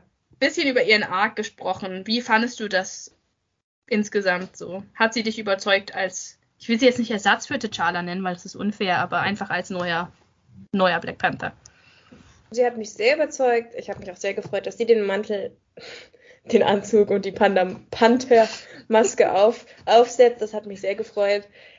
Ich hatte immer gedacht, es wird sie Außenseiterchancen hatten und Nakia. Ich habe gedacht, einer von den beiden wird es mit Sicherheit machen. Dass sie es dann war, war schon am Trailer her, so von der Silhouette des Black Panthers relativ klar, dass es Shuri wird. Ich weiß nicht so ganz, ob ich das mochte, dass er halt für den Schluss noch reingeschmissen wurde irgendwie. Vielleicht hätte ich mir das auch einfach so als Abschluss gewünscht, dass sie am Ende sagt, okay, jetzt habe ich das alles überwunden. Meine Trauer für Chala, meine Trauer für meine Mutter, denn das können wir jetzt auch sagen hier im Spoiler-Teil. Queen Ramonda segnet leider das Zeitliche und dann muss Shuri dann wirklich die Regierungsgeschäfte leiten dann hätte ich mir vielleicht gewünscht, dass sie am Ende gesagt hätte, jetzt wo alles durch ist, jetzt bin ich bereit, das zu übernehmen. Oder vielleicht hätte es mir auch gut gefallen, wenn wir die Black Panther Maske generell in Rente geschickt hätten, so als Andenken für Chadwick. Weiß ich nicht, ob mir, wie gesagt, das jetzt so gefallen hat, dass der Black Panther dann so in den letzten 30 Minuten noch irgendwie mit, mit reingeschrieben wurde, wo er vorher keine Rolle gespielt hat. Aber an sich mochte ich Shuris Seite sehr gerne äh, Shuris Entwicklung sehr gerne. Habe ich ja schon gesagt, sie hat sehr viel zu kämpfen am Anfang, dass sie ihren Bruder nicht retten konnte. Dann hat sie sich gerade wieder so ein bisschen zurück ins Leben gekämpft. Dann stirbt ihre Mutter. Auch eine sehr ähnliche Attacke wie damals ähm, auf, auf Cellas Vater und Shuris Vater gemacht wurde. Das war sehr spiegelmäßig. Also die Entwicklung war wirklich sehr gleich. Zumal auch Chala damals es mit ansehen musste und jetzt musste eben Shuri mit ansehen, wie ihre Mutter stirbt. Und das war alles sehr, sehr stimmig, dass sie dann eben auch mit ihren Rachegelüsten zu kämpfen hat und dann eben am Ende ihren inneren Frieden irgendwie so ein bisschen findet und dann eben auch merkt, okay, in meiner Seele brennen irgendwie so, schlagen zwei Herzen, einerseits so die traditionelle Seite und andererseits diese moderne Seite. Also da waren sehr viele Aspekte, die ich sehr schön fand. Es war auch sehr schön geschauspielert. Also ihre Reise hat mir gut gefallen. Hier und da hätte ich mir noch gewünscht, dass sie sich noch ein bisschen mehr entfalten hätte können, aber durch die Plotdichte und die ganzen Handlungsstränge, die eben abgehakt bzw. noch eingeführt werden mussten, war dafür dann nicht ganz so viel Platz. Aber alles in allem fand ich das sehr rund. Ich habe mir zwischendrin überlegt, dass ich vielleicht besser gefunden hätte, wenn man das auf zwei Filme ausgedehnt hätte.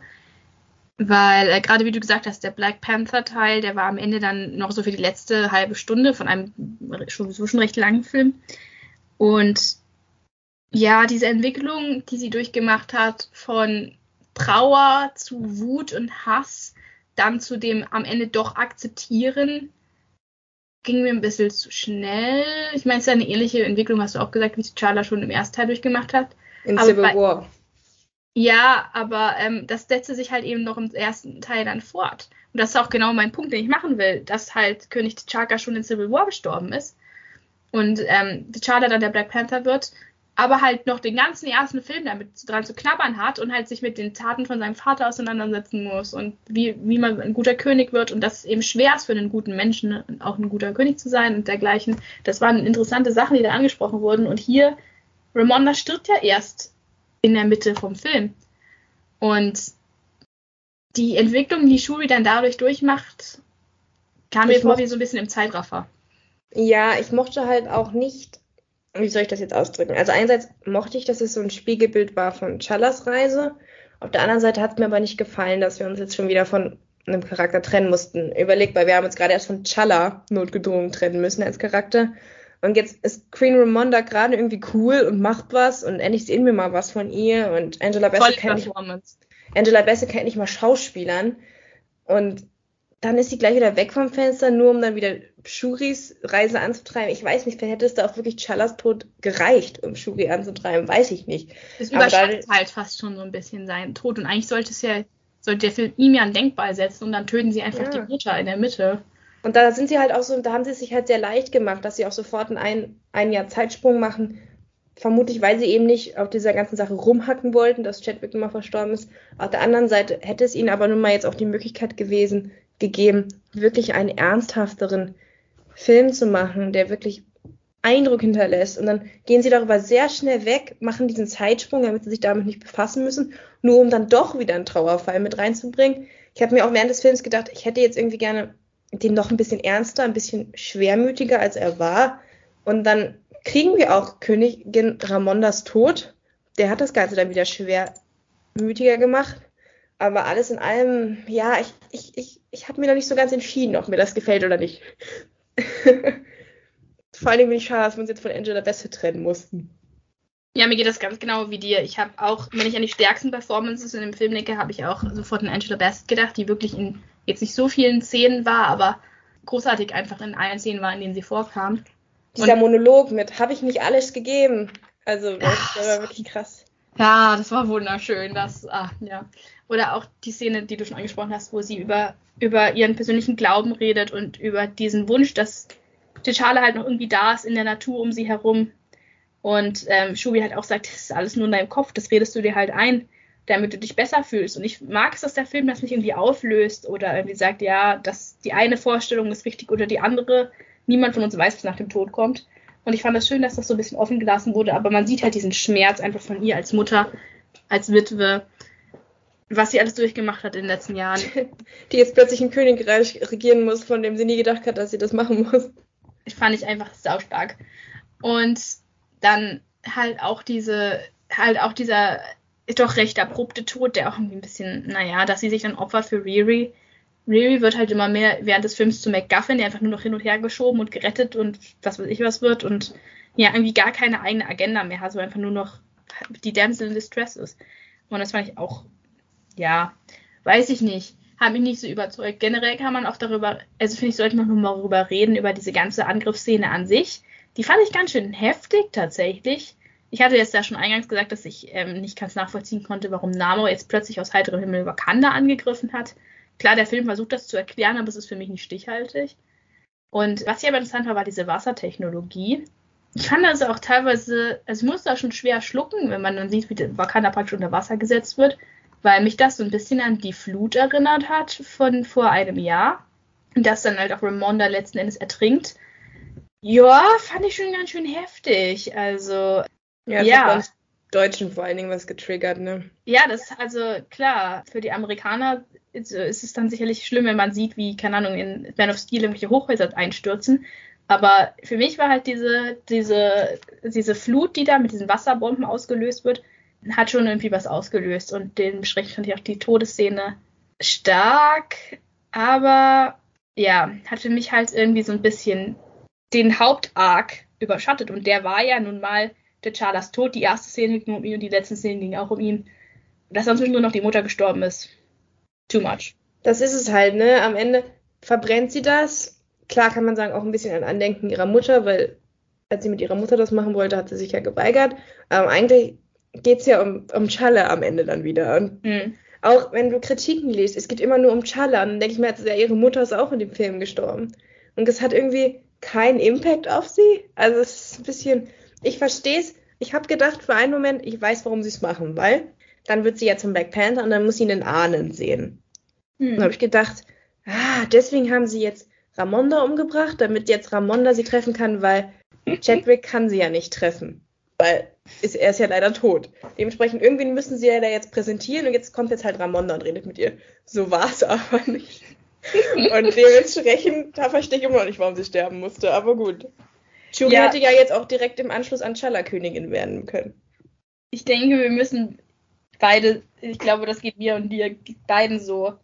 wir, wir werden einfach, glaube ich, uns, wir werden da keine definitive Meinung zu haben, weil einerseits können wir, glaube ich, beide gut verstehen, warum sie es gemacht haben. Es war einfach für die Handlung wichtig, dass in der Mitte nochmal irgendwas passiert, nochmal ein Konflikt kommt, nochmal ein zusätzlicher Antrieb für Shuri. Klar, sie hätten auch Everett Ross umbringen können. Das wäre dann, glaube ich, nicht so ein Punch gewesen, weil einfach der Tod von ihrem Bruder ja halt schon schlimmer gewesen wäre als alles andere, außer dass sie halt ihre Mutter umbringen. Deswegen, ich verstehe es auf der einen Seite, aber auf der anderen Seite hat es für mich auch nicht 100%ig funktioniert. Ich glaube, wir müssen wirklich. Also, ich werde mit zwei geteilter Meinung einfach da bleiben. Ich kann mich da jetzt letzten Endes nicht entscheiden, ob ich das 100% schlecht oder 100% gut fand. Ich, wie gesagt, es spricht was dafür und es spricht was dagegen. Es wirkt halt, eine Sache noch dazu, es wirkt halt so ein bisschen wie bei Frigga hm. in, in Tor 2. Du hast ja generell gesagt, das sind einige Parallelen zu Tor 2. Und das finde ich dann halt schade, weil es im Nachhinein halt so wirkt, Rainy Russo und Angela Bassett haben jetzt halt nur was zu Schauspielern bekommen, damit der Tod ihrer Rollen dann eben Impact hat. Das finde ich schade, dass man dann halt im Nachhinein das so drehen kann, weil es kann auch durchaus mal eine gute schauspielerische Leistung geben, ohne dass der Charakter dann gleich wieder sterben muss, um diese schauspielerische Leistung zu rechtfertigen. Also das finde ich ein bisschen schade. Aber jetzt lass uns doch mal sprechen, wenn schön mm, Ja. Also sie ja, nicht ihre Mutter. Ich habe ich hab viele Erwartungen gehabt für diese Szene, die kommen musste. Ich habe überlegt, was machen sie? Haben sie noch altes Footage von, von Chadwick, was sie jetzt rausholen können, um den maximalen emotionalen Gut Punch rauszuholen und alle im Kino zum Weinen zu bringen? Oder kommt jetzt wirklich ihre Mutter? Er hatte ja damals seinen Vater gesehen. Stattdessen haben sie sich dann für eine ganz andere Route entschieden. Wie war deine erste Reaktion? Ey, es war großartig. Es ist auch, wie sie gefilmt wurde. Sie guckt erstmal so und sie denkt, niemand ist da. Und dann geht sie so ganz langsam um den Stuhl rum. Und dann sitzt da einfach Michael B. Jordan als Killmonger. Und ich war, ich bin so ausgerastet. Ich habe mich so gefreut, weil, und das kann ich jetzt hier mal sagen, weil wir sind ja eh im Spoiler-Teil, das ist einer der größten, der allergrößten Fehler, den Black Panther 1 gemacht haben. Sich von diesem unglaublich tollen Schauspieler und dieser unglaublich vielschichtigen Figur zu trennen und sie gleich wieder in der typischen Marvel-Manier umzubringen. Wobei und, er die epischsten letzten Worte hat, die jemals eine Marvel-Figur gesprochen hat. Was sagt er denn? Bury me in the ocean. With the ancestors who jumped from the ships because they knew that death was better than bondage. Siehst du, ich kann das sogar noch auswendig, ja. Das war einfach. Boah, er war großartig. Szene. Oh mein Gott. Es ist ein, einfach ein großartiger Charakter. Der hatte einfach alles. Der hatte diese körperliche Präsenz.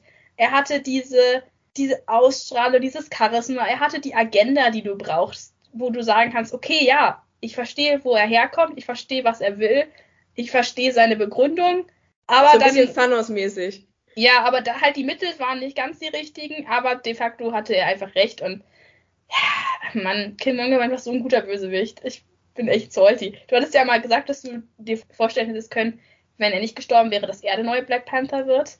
Das hätte ich ja, auch ein richtig interessantes Konzept gefunden. Das wäre so toll gewesen. Das hätte man natürlich über mehrere Filme dann aufziehen müssen, weil du kannst ihn ja nicht vom Big Baddy dann gleich zum Helden machen, aber er hätte so ein richtiger Anti-Held werden können. Mhm. Und ah, ich meine, ich freue mich jetzt auch, dass wir einen weiblichen Black Panther jetzt bekommen haben. Wie gesagt, ich habe ja schon gesagt, dass die Reihe auch damit punktet, dass sie starke Frauencharaktere hat. Und es wäre irgendwie ein bisschen blöd dann wieder in der Hinsicht gewesen, dass wir wieder einen Mann genommen hätten, wenn wir auch genauso gut viele tolle Frauen haben, die das machen können.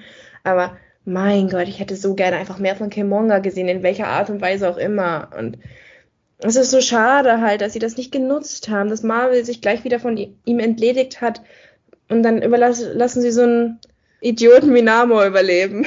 Sorry, aber Mann, ich würde die beiden so gern gegeneinander austauschen, einfach schon. Dieser, diese Radian-Held und es geht sofort wieder los. Er war auch in meinem Kopf drin. Sofort. Ich habe sofort gedacht, ja, er hat recht. Du musst jetzt mal was machen. Chala war viel zu nobel. Wenn ihr euch einfach mal früher dazu entschieden hättet, mal was zu machen, dann wäre wär jetzt nicht deine halbe Fam deine ganze Familie tot. Also es ist wirklich, es ist so krass, was er mit seiner. Er hat so eine richtige Silberzunge. Kann die richtig den Kopf verdrehen.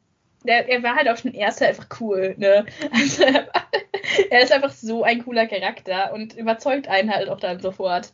Und das hat er auch hier wieder geschafft. Und ich fand das einfach eine tolle Entscheidung ähm, an der Stelle, dass sie halt von all ihren toten Familienmitgliedern eben ihren Cousin sieht. Ich fand das großartig, weil das halt wirklich die perfekte Repräsentation ist von diesem Hass und dieser Wut, die sich in ihr aufgestaut hat durch diese ganzen Verluste, durch diese Unfairheit von, von Namor, der sie halt wirklich aus heiterem Himmel angreift, nur weil sie nicht mit ihm kooperieren wollte, dass sie dann halt Killmonger sieht und Killmonger sagt, stopp, ich hatte recht die ganze Zeit, ihr seid alle Heuchler. Ich war der Einzige, der hier die tatsächlich praktikale Strategie hatte. Und er hat halt wirklich recht. Also ich habe sehr gefeiert, diese Szene.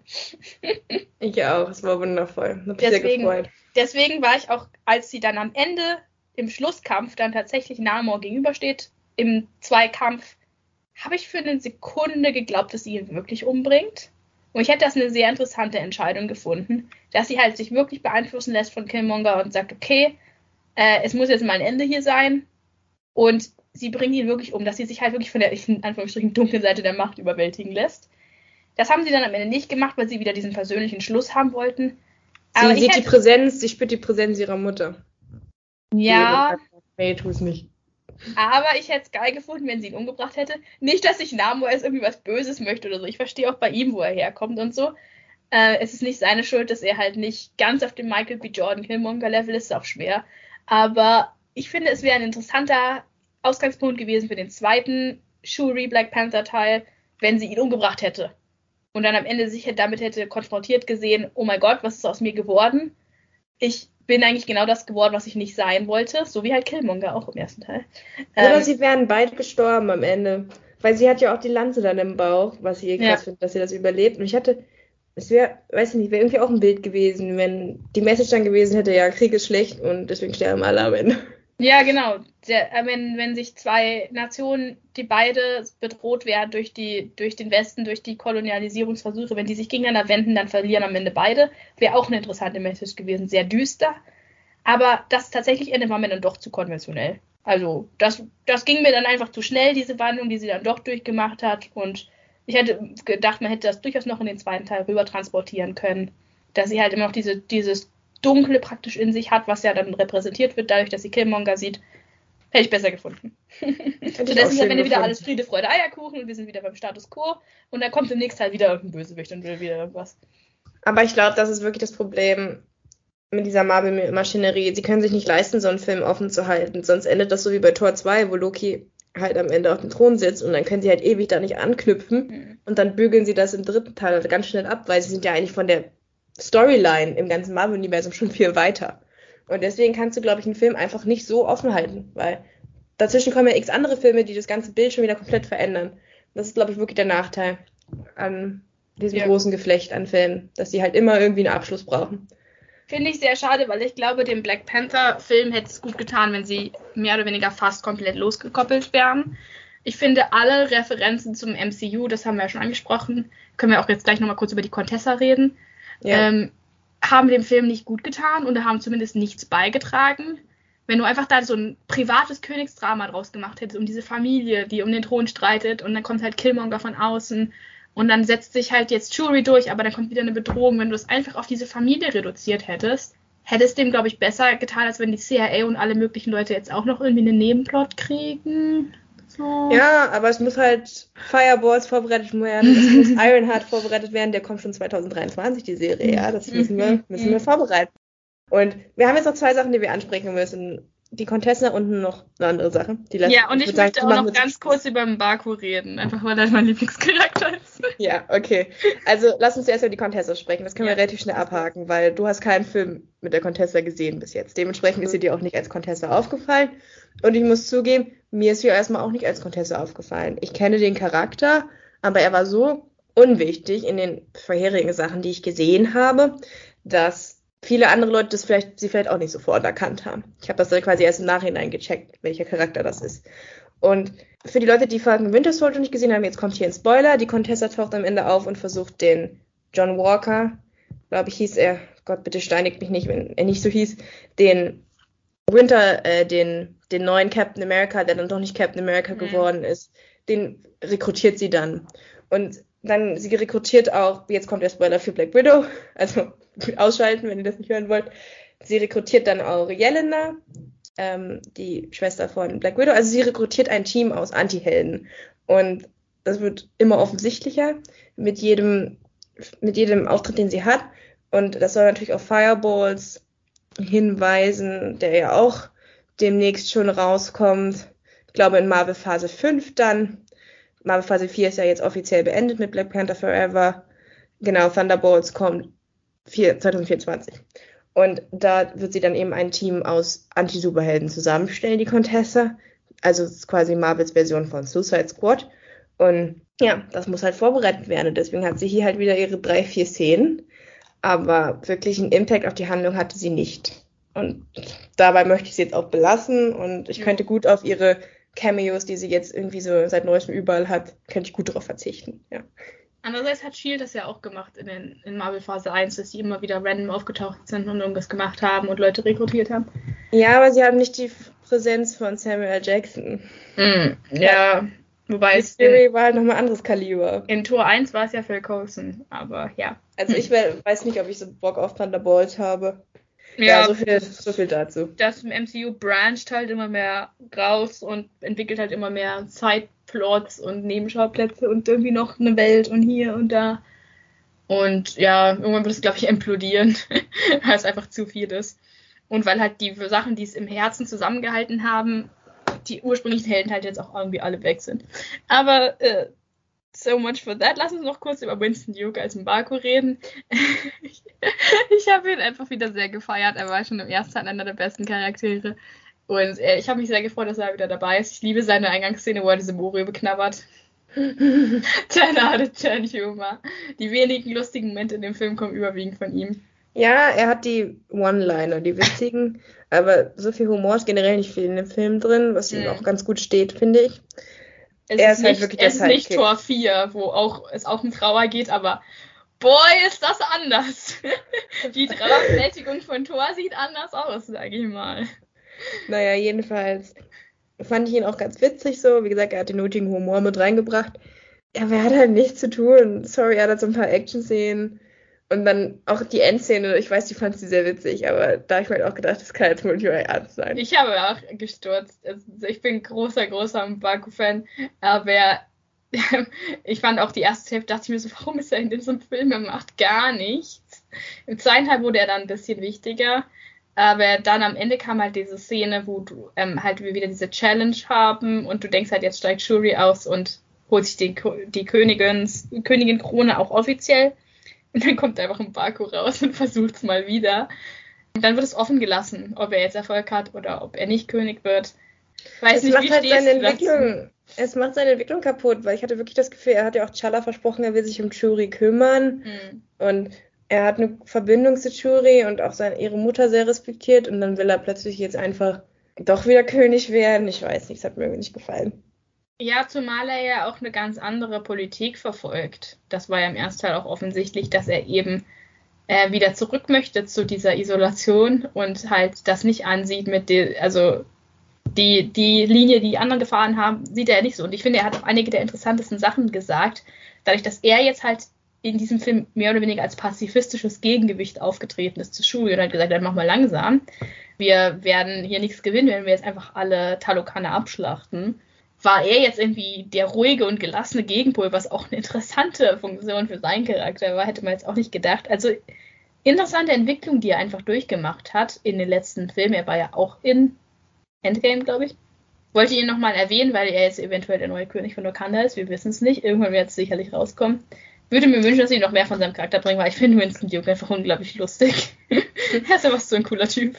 Weißt du, wer auch neuer König von Wakanda sein könnte? Und dazu können wir jetzt die Brücke schlagen. Ja, die letzte Szene. ja, dann denkst du, der Film ist schon vorbei und es kommt nichts mehr und der Abspann läuft und dann geht's in der gleichen Szene weiter. Fand ich auch interessant.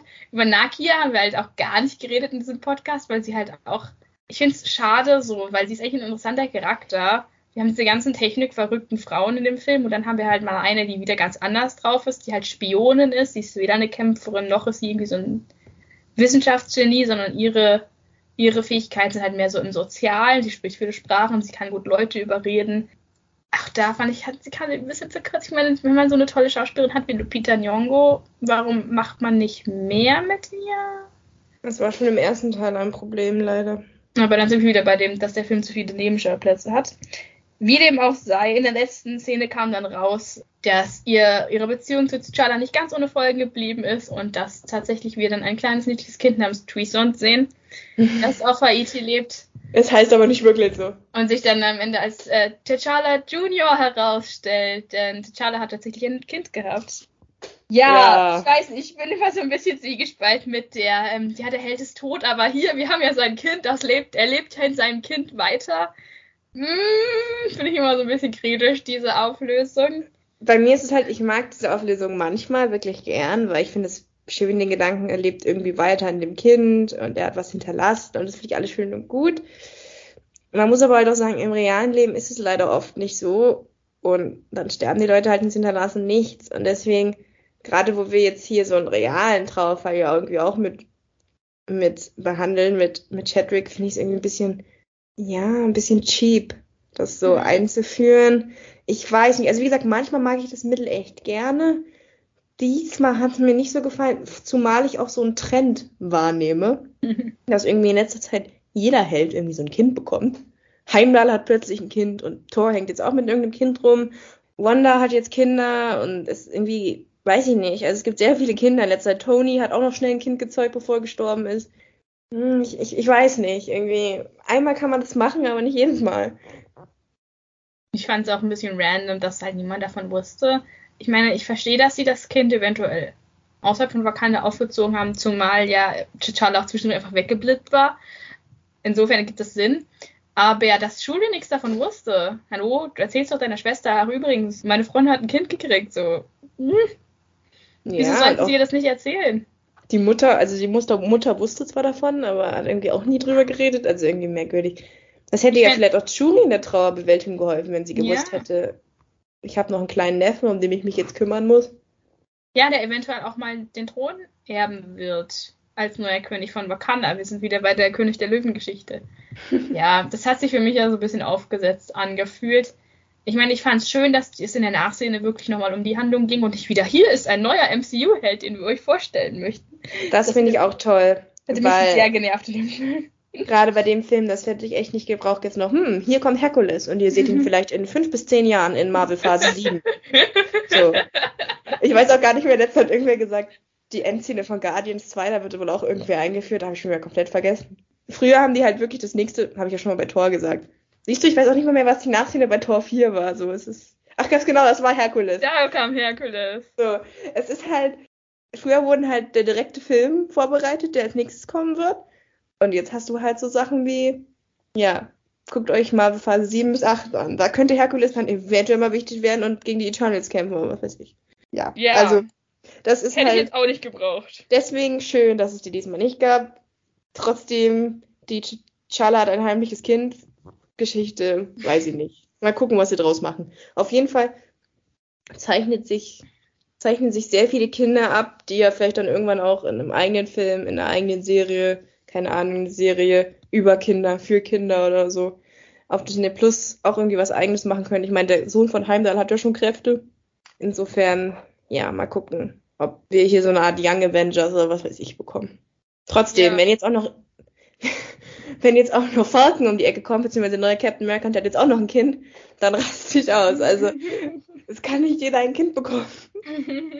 Ja, weiß ich auch nicht so recht, ob ich davon jetzt überzeugt war. Es fühlte sich halt wirklich am Ende so ein bisschen billig an, so wie, ja, er ist jetzt halt tot, aber guck mal, er hat doch ein niedliches kleines Kind, ist doch alles in schönster Ordnung.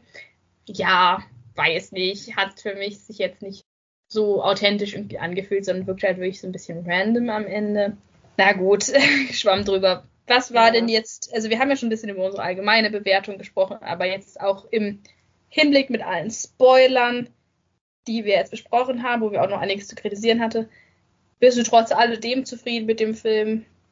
Ja, also sonst hätte ich auch keine 6,5 gegeben. Ich fand, es war wirklich ein solider Film. Bin auch froh, dass Marvel Phase 4 jetzt nochmal so solide abgeschlossen wurde und zwar nicht durch Tor 4, sondern mhm. dass wir halt das Tor Love Thunder halt nicht der Endpunkt dieser Phase war, sondern dass mit Black Panther nochmal ein bisschen nach oben ging. Klar, es kommen auch noch Serien, aber von den Filmen her ist jetzt erstmal Schluss mit Phase 4. Ich muss generell sagen, Phase 4 kriegt von mir keine gute Bewertung. ähm, dieser Film war absolut solide. Ich fand ihn wirklich gut. Und er hat es tatsächlich geschafft, mir wieder so leichte Freude am MCU zurückzugeben. Die war ja mit meiner 2,5 Bewertung nach Tor 4 komplett zerstört. Deswegen freue ich mich jetzt auch auf den nächsten Teil im Jahr. Es geht bald schon weiter. Am 17. Februar 2023 kommt Ant-Man and the Wars Quantumania. Und daraus schließe ich, dass wir jetzt hier vielleicht auch wieder ein bisschen Multiverse bekommen. Mal gucken. Aber ja, auf jeden Fall geht es dann weiter mit Ant-Man und, und, Guardians of the Galaxy und da kommen ja dann wieder so ein paar, ich will jetzt nicht sagen Flaggschiffe, weil es ist immer nur die zweite Garde. Sie mhm. haben es immer noch nicht geschafft, ein neues Flaggschiff aufzubauen, aber da kommen jetzt auch wieder ein paar Hochkaräter, sage ich mal. Ja, also Leute, von denen man vorher schon mal was gehört hat. Das ist auf jeden Fall auch ein Vorteil. Nicht so wie bei Eternals. Sie tauchten einmal auf und wir wissen auch nie wieder, ob sie nochmal zurückkommen.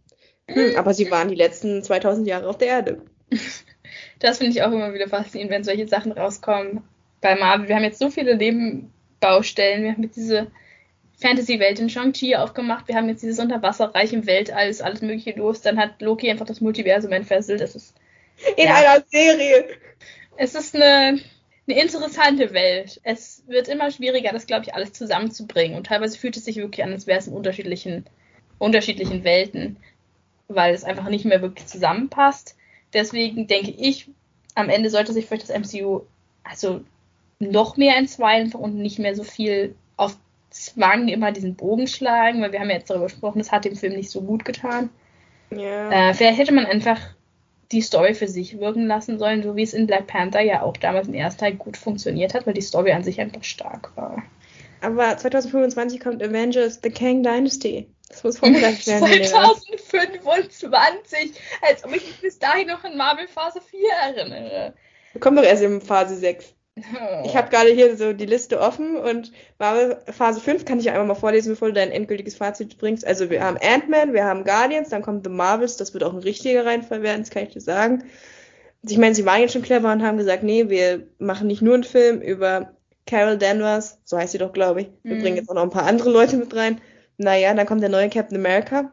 Auch auf jeden Fall auch ein Gamble. Dann kommt Thunderbolts und dann kommt Blade. Da freue ich mich drauf, weil es mit Mahershala Ali ist. Aber deswegen, Marvel Phase 5, wenn ich mir jetzt schon so die Leute durchgehe, wir haben Quantum Mania, das wird wieder im Quantenraum irgendwie spielen. Wir haben Guardians, das wird im Weltraum sein. Also du siehst, es ist schon wieder Captain America auf der Erbe. komplett wieder was komplett anderes. Ja, und es gibt auch nichts, was es am Ende zusammenführt, so wie die Avengers-Filme am Ende immer so einen Schlusspunkt gesetzt haben. Das fällt halt jetzt weg, überwiegend. Kommt erst wieder in Phase 6. Mal gucken. Na gut. Unabhängig davon. noch einmal ab, abschließend was sagen. Wie wir das MCU bewerten, können wir trotzdem feststellen, dass Wakanda Forever ein solider Film war, wie du es gesagt hast, vielleicht nicht unbedingt der beste Marvel-Film. Also an den ersten kam er für mich nicht ganz ran, aber das ist halt auch, wie gesagt, schwer. Ja, es gibt eigentlich nicht mehr so viel, was man dazu sagen kann. Ich habe, glaube ich, alles Wichtige gesagt. Ich finde immer noch einer der Hauptpunkte für dieses Franchise ist, dass die Charaktere toll sind. Die sind mir wirklich sehr ans Herz gewachsen. Und da freue ich mich auch mehr, über die zu sehen. Davon abgesehen finde ich auch immer noch diese Strahlkraft faszinierend, die so Charaktere wie Killmonger haben, die jetzt in dem Film eigentlich keine Rolle mehr gespielt haben. Oder eben auch T'Challa, Terry Boseman, der halt leider von uns gegangen ist. Und diese diese Wirkung, die er trotz alledem noch auf Menschen hat. Also ich weiß nicht, wie es bei dir war, aber als ich im Kino saß und am Ende der Abspann lief, haben die Leute applaudiert. Wir waren ein sehr spärlich besetztes Kino, da es eine Nachmittagsvorstellung war. Mhm. Also nicht viele Menschen, ich würde sagen 15, aber es haben tatsächlich auch zwei, drei geklatscht. Bei uns also, hat der also ganze Saal applaudiert am Ende. Wahnsinn. Und das habe ich, weiß nicht, wann ich das letzte Mal gehabt habe, dass Leute geklatscht haben bei einem Kinofilm vor allem bei einem Kinofilm, der gerade erst rausgekommen ist und der nicht irgendwie ein Klassiker war, der halt nochmal neu gezeigt wurde, sondern halt wirklich ein neuer Film. Und trotzdem haben am Ende alle applaudiert und ich finde, ja, das kann man auch mal einfach so stehen lassen. Als Respektbekundung und als Zeichen der Anerkennung für den wirklich großartigen und viel zu früh verstorbenen Chadwick Boseman. Für unseren Freund Chadwick, der hat auch eine Widmung bekommen. Ja, das ist einfach, das ist schon eine große Tragödie und auch ein wirklich großer Verlust. Ähm, und lass mich nicht davon anfangen, was sie bei der Oscar-Verleihung damals mit Anthony Hopkins gemacht haben. Ich finde, das ist immer noch eine Sauerei. ähm, dass sie damals den besten Schauspieler ans Ende gezogen haben, nur um dann Anthony Hopkins den Oscar zu geben. Oh boy. Oh boy. Nachdem Chadwick nominiert war. Und alle dachten, alle dachten, deswegen wird es ans Ende gezogen. Naja, egal.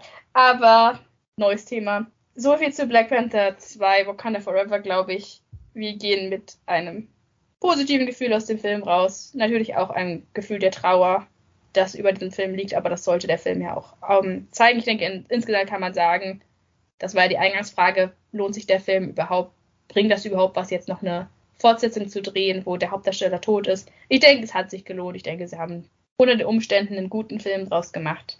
Und ich sehe positiv für die Zukunft des Black Panther Franchises nach wie vor eins der besten im MCU. Das wäre es von meiner Seite. Hast du noch etwas hinzuzufügen? Nein. Peace I'm out. Nein, Spaß. Work out. Bis zum nächsten Mal. Vielen Dank fürs Zuhören. Das war's schon wieder mit unserer aktuellen Folge. Take Two ist ein Podcast, der über Acast vertrieben wird. Das Logo wurde mit der App Logopit Plus designt. Die Klappe im Intro und Outro stammt von der Website freesound.org. Unser Content wurde mit Hilfe des Programms Audacity geschnitten und überarbeitet. Wenn ihr Wünsche, Fragen oder Anregungen an mich und Milena habt, dann schreibt uns doch einfach eine Mail an take22 at web.de, alles zusammengeschrieben. Danke für euer Interesse und bis zum nächsten Mal.